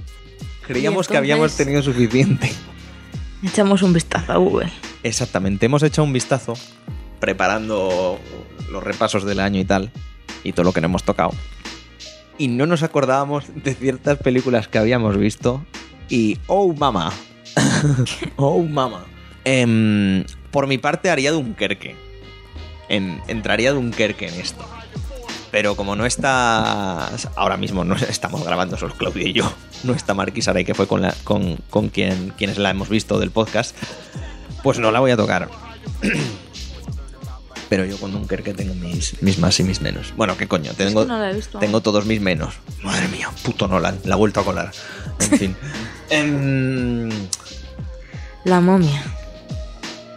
Hablemos, oh, mama. hablemos de cómo destruir un legado de pelis maravillosas. La primera y la segunda. Ah, vale, porque. Porque la tercera también fue. uf, hostia puta, qué dolor.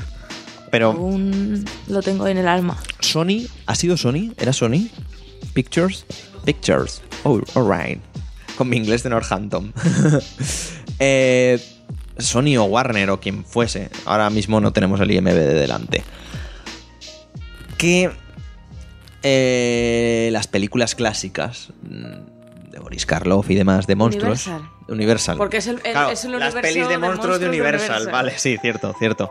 Que eso, que la, empezó en los años 30 con Boris Karloff y toda esta gente, Frankenstein, el hombre lobo, eh, la momia, Drácula, etcétera, y que quizá él acaba o un- con muchos años después con la criatura del lago negro, muy mítica.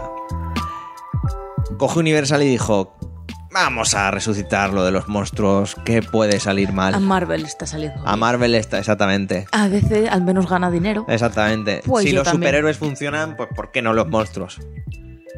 Y a ver, de base no es mala idea. O sea, yo soy productor y digo, y digo, bueno, pues adelante. Pero es que justo comienzas el proyecto con la momia, de lo que querían llamar el Dark Universe o algo así. En fin, mierdas de, de Hollywood. Uf, y mala. Hostias, se queda, se queda, que se, se queda corto, eh. Lo de decir que la película Fijaos es cuál es la cuestión. Que más de una vez durante viéndola estuvimos a punto de levantarnos e irnos. Sí, sí. Horrible, Y- horrible. Y eso, y lo peor de todo. O sea, no es que nos fuéramos a ir del cine, es que nos íbamos a ir de nuestra puñetera casa, que eso es lo peor de todo. O sea, si dices, bueno, vale, pues entiendo que si es mala os vais a ir del cine. No, no, es que era nuestra casa. O sea, teníamos tanta indignación que nos parecía feo quitárnosla. No, no, tenía que estar ahí sonando de fondo y sin nadie viéndola. Es muy mala. Y no solo es muy mala, sino que además es que es que no tiene no tiene sentido. Es como un poco lo que comentábamos hace un rato sobre la Torre Oscura y todo eso, que tiene un argumento muy simple y todo eso y que te puede gustar más o menos. Lo de la momia es que literalmente es como vamos a coger cosas, Cosas. de- cosas que están funcionando hoy en día, destrucción de ciudades, Perdón. destrucción de ciudades. Eh, que la momia tenga poderes, que tenga una fuerza sobrehumana y cinco ojos. Que. No sé, mil cosas así. Es que era. Y encima vamos a pasar de Egipto, vamos a llevárnoslo todo a Londres. Es como. ¿Por qué? Que continúe el expolio. Y ya por hacer la tontería del universo de los monstruos, vamos a hacer que Russell Crowe aparezca y sea el. ¿Quién era? El Dr. Jekyll. Sí. El Dr. Jekyll. Y así le damos continuidad para la próxima película. Es como. Spoiler, no va a haber próxima película. Sí, sí, a mí me pareció que intentaron hacer un Batman vs Superman, ¿sabes? Metiendo ya. Wonder Woman y todo en plan de, mira qué de personajes guays Además, tenemos. además, mira, lo siento, no, no hemos querido hacer spoilers, que ya veis. Y Tom. Cruise. Spoilers, eso aparte. Eso, ahora hablamos de Tom Cruise. Pero llega al final, bueno, a ver, spoiler, acaban con la momia, la vuelven a conseguir encerrar y, y eh, como la de las últimas frases que dicen es, algún día necesitaremos este poder si vienen poderes más oscuros a por nosotros, o algo así. Y es como, ¿qué me estás contando? Thanos va a venir a por ti. Ay, por favor. O sea, La Liga de los Monstruos la de la Liga de los Justicia. Monstruos de la Justicia. Pues mm, casi, casi está al nivel, más o Mira, menos. eso, ya lo, eso ya lo intentamos en la Liga de los Hombres Extraordinarios. ¿Y cómo salió la Liga de los Hombres Extraordinarios? Ah, nada. Eh, Te gusta si eres adolescente. Sí. Ahora la ves y le, Uf, ves, le, uf. le ves las costuras. Joder, las, las ves. cos- las costuras, y bien gordas, ¿eh? que están hechas con cuerda de 5 milímetros, Pues, por lo menos. Y aquí no han intentado hacerlo mejor. No, no, y. A ver, y tienes a nombres como Tom Cruise, que. eh, llega el tío con la cara pan que tiene. ¡Ostras! Es que. Pero. Es que es resulta hasta violento. Lo digo así, ¿eh? Resulta hasta violento ver a esta gente hacerlo tan mal. ¿Sabes? Es que no es nada creíble, está como ultra exagerado. Parecen, parecen actores asiáticos, que ya sabéis que lo exageran todo, son una hipérbole. Cuando, pues esto igual. Y llega un momento de la película que, que tienen que, que, que, bueno, tienen como un accidente de avión. Es que además salían los trailers. Eh, resulta que se pega una hostia, luego resucita y eh, es muy raro porque resucita y el compañero, por ejemplo, está todo magullado y todo con heridas y tal, y él no. Es que no tiene consistencia alguna por ninguna parte la película. ¿Sabes? O sea. Y luego pasan cosas como muy random que no pintan nada. Dice, ¿pero esto por qué? ¿Sabes? Que, que, que ya no es el problema que, ya a veces lo considero un problema, que nosotros como espectadores y espectadoras queremos respuestas para todo. ¿Y esto por qué? ¿Por qué? ¿Por qué? Cuando realmente en la vida no, no tenemos respuesta para la mitad de las cosas que nos ocurren. Pero como es una ficción hay que esto. Pero es que aquí, es que ya dice, es que ni me voy a molestar en preguntar. Sí, en general es una película más que es que no tiene. Porque tú te ves. eh, antes estábamos hablando, eh, por cuestiones, por una conversación que ha salido, que hablamos de cómo no cómo molaba coger en cualquier momento del día y te apetece ver. Bueno, del día, de la vida. De así la vida. Te apetece ver una película de aventuras y te pones Indiana Jones. Por ¿sabes? ejemplo. Por ponerte un ejemplo. A mí es algo que me pasa mucho con la primera película y la segunda, más la primera que la segunda, de la momia. Es una película de aventuras que está muy bien. Tienes a Brendan Fraser ahí con su clásico traje de aventurero. A la, a la Ivy como una. eh, que es bibliotecaria, no sé qué, y se mete ahí a la aventura y lo hace todo súper bien y todo eso. Y es muy interesante y combinan sus habilidades y queda una aventura muy chula. Corren por las pirámides de las momias. ¿Sabes? Es. Es una película muy entretenida de ver, que eso que ha envejecido además muy bien. ¿Sabes? Sí, que la sí. ves y está guay. O sea, los efectos no son algo que en plan que te tire pixel a la cara, yo qué sé, no es.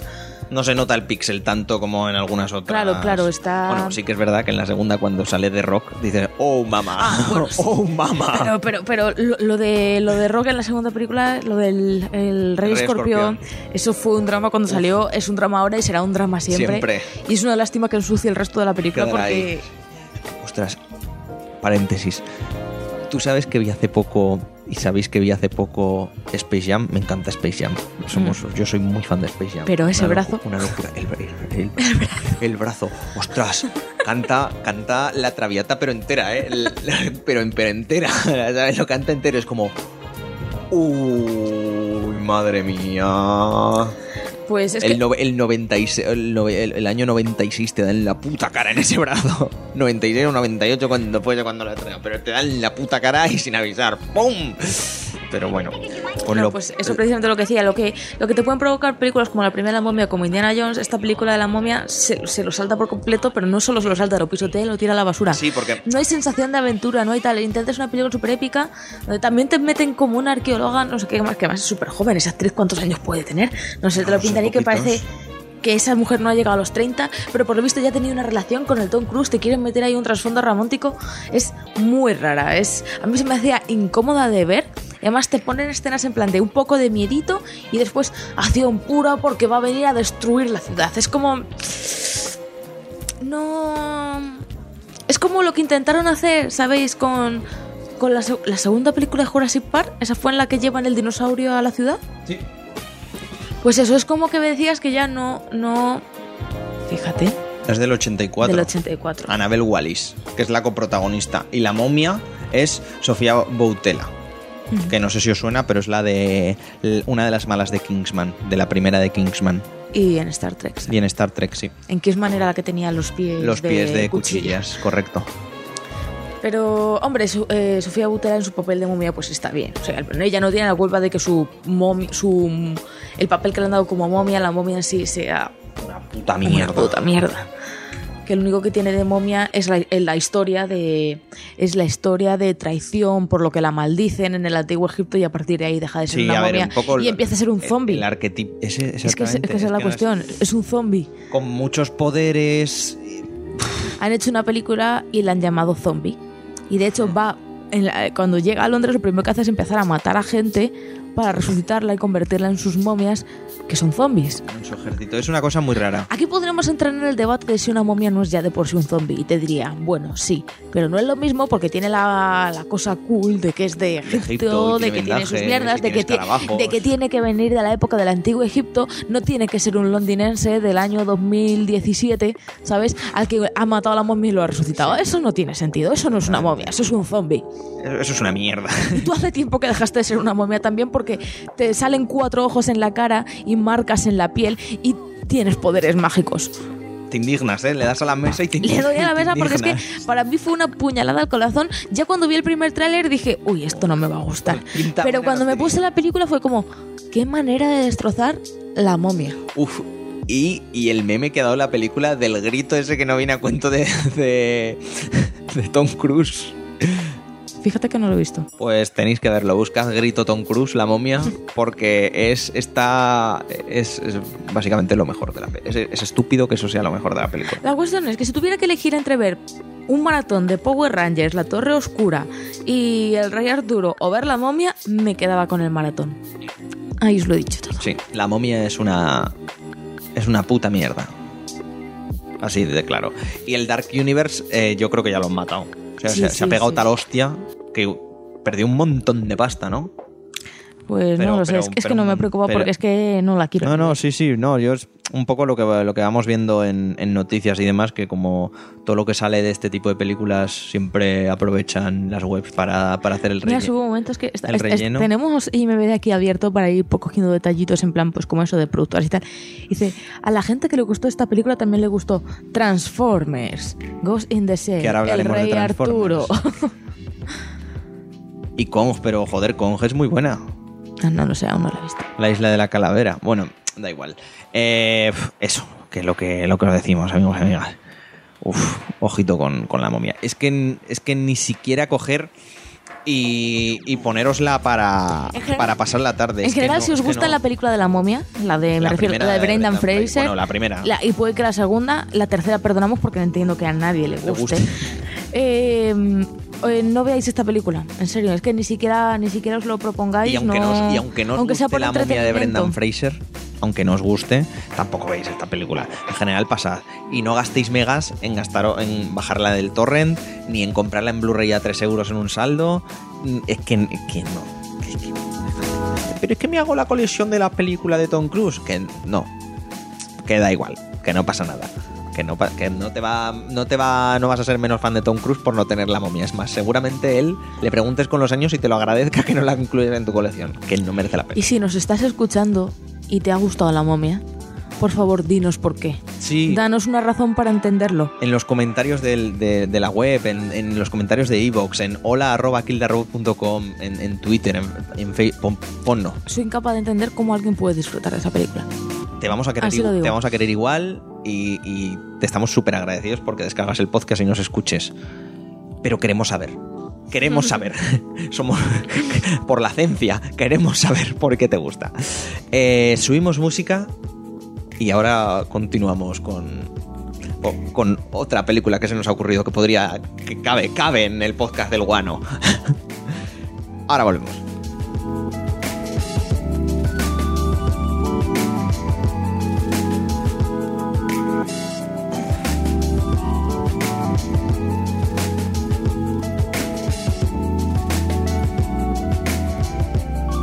Claudia antes, hace un, un- rato, no sé cómo editaré esto, sin- sinceramente, amigos y amigas, eh, había comentado que Mark Wahlberg tiene cara de pan. tiene esa cara sardina que no se le cambia. Pobre hombre. Este año ha tenido un estreno y se llama Transformers 5. Una película que, como todos sabemos, da mucha oportunidad a, a los actores para mostrar un gran registro de emociones. Sí, sí, una, una amplitud de esto cojonuda. Michael Bay saca lo mejor de cada uno en esa película. Y yo la he visto para que vosotros no la tengáis que ver, y vosotras. He hecho ese esfuerzo. Me he sacrificado por el equipo, por los oyentes, Claudia. Yo me sacrifico por vosotros, amigos y amigas. Transformers, el último caballero. A ver, Estamos ante la enésima adaptación de la leyenda artúrica. de la- literalmente, o sea, es literalmente. Em, un día Michael Bay se despertó no sé, no sé qué estaría viendo ese Quizá día. vio el Rey Arturo de Guy vio el Rey Ritchie. Arturo de Guy Ritchie o, o- o algo así. ¿Espectacular eso? Espérate. Espérate. Hold my beer. y, y. Ah, es que no sé por dónde empezar. A ver. Ya estoy viendo, porque tenemos el IMB de delante que tiene. Tiene un Metascore de 28. En Metacritic. La momia tiene más. Tiene un 32.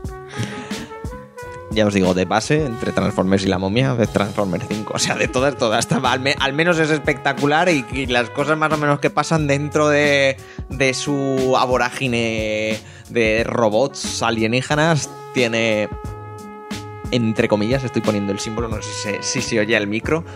Tiene sentido. Pero bueno. A ver, es que no voy a ni por es que no voy a decir cómo termino la 4 y tal.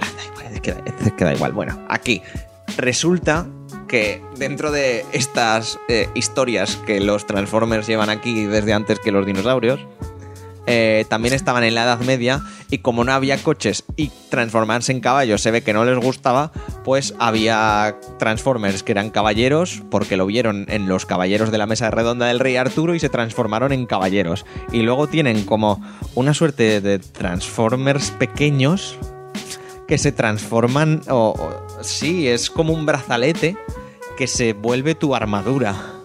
Ya. Y resulta que Excalibur es también como. Es que fíjate, que es que no me acuerdo muy bien. Era como un arma Transformer o un Transformer.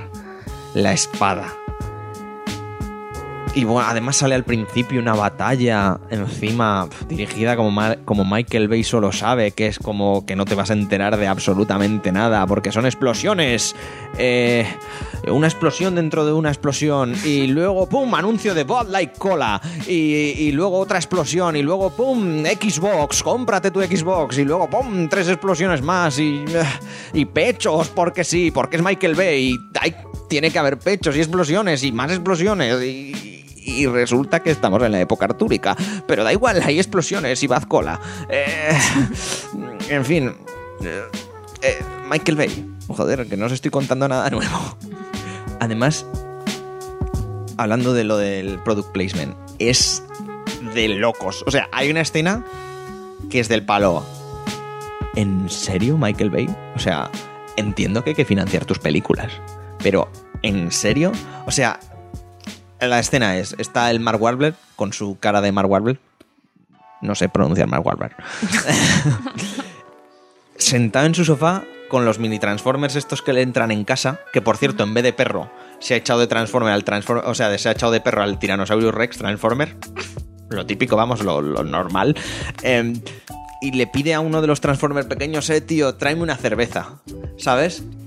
Y bueno, va a la nevera, abre la nevera, resulta que en la nevera es un tío pobre que no le llega para comprarse un burrito, ¿sabes? Bueno, pues la nevera toda llena de, de la cerveza esta azul que beben allí en América, la Bud Light o algo así. Bueno, todo, pero vamos, colocado, pero, o sea, como con regla, ¿sabes? Como si estuviera en el Rich, con regla, pero perfecto. Coge una y la coge de tal manera que te la ponen en, pero literalmente en medio de la puta pantalla, como todo el logo, tal. La coge con la mano el otro, como que la acerca aún más a cámara, ¡plas! y la abre, y mientras está bebiendo se ve como tiene la mano así como súper rara puesta para que se vea la marca. Es ridículo a unos niveles que te juro, Claudia, que es que es que es, Te creo totalmente. es la mierda. O sea, es como, tío, pero. haz- Es, a- lo peor es que este tío ha hecho product placement en todas sus puñeteras películas y te la cuela. Y dices, onda. ¿sabes? Ya es que ni se molesta. Es que ya ni eso. Pero bueno, dentro de lo malo. Dentro de lo malo. Pero son leyendas artúricas. Encima el pobre An- Anthony, Anthony Hopkins, ¿era? Sí, Anthony Hopkins. Ya, yo creo que el pobre ya no tiene donde coño caerse muerto.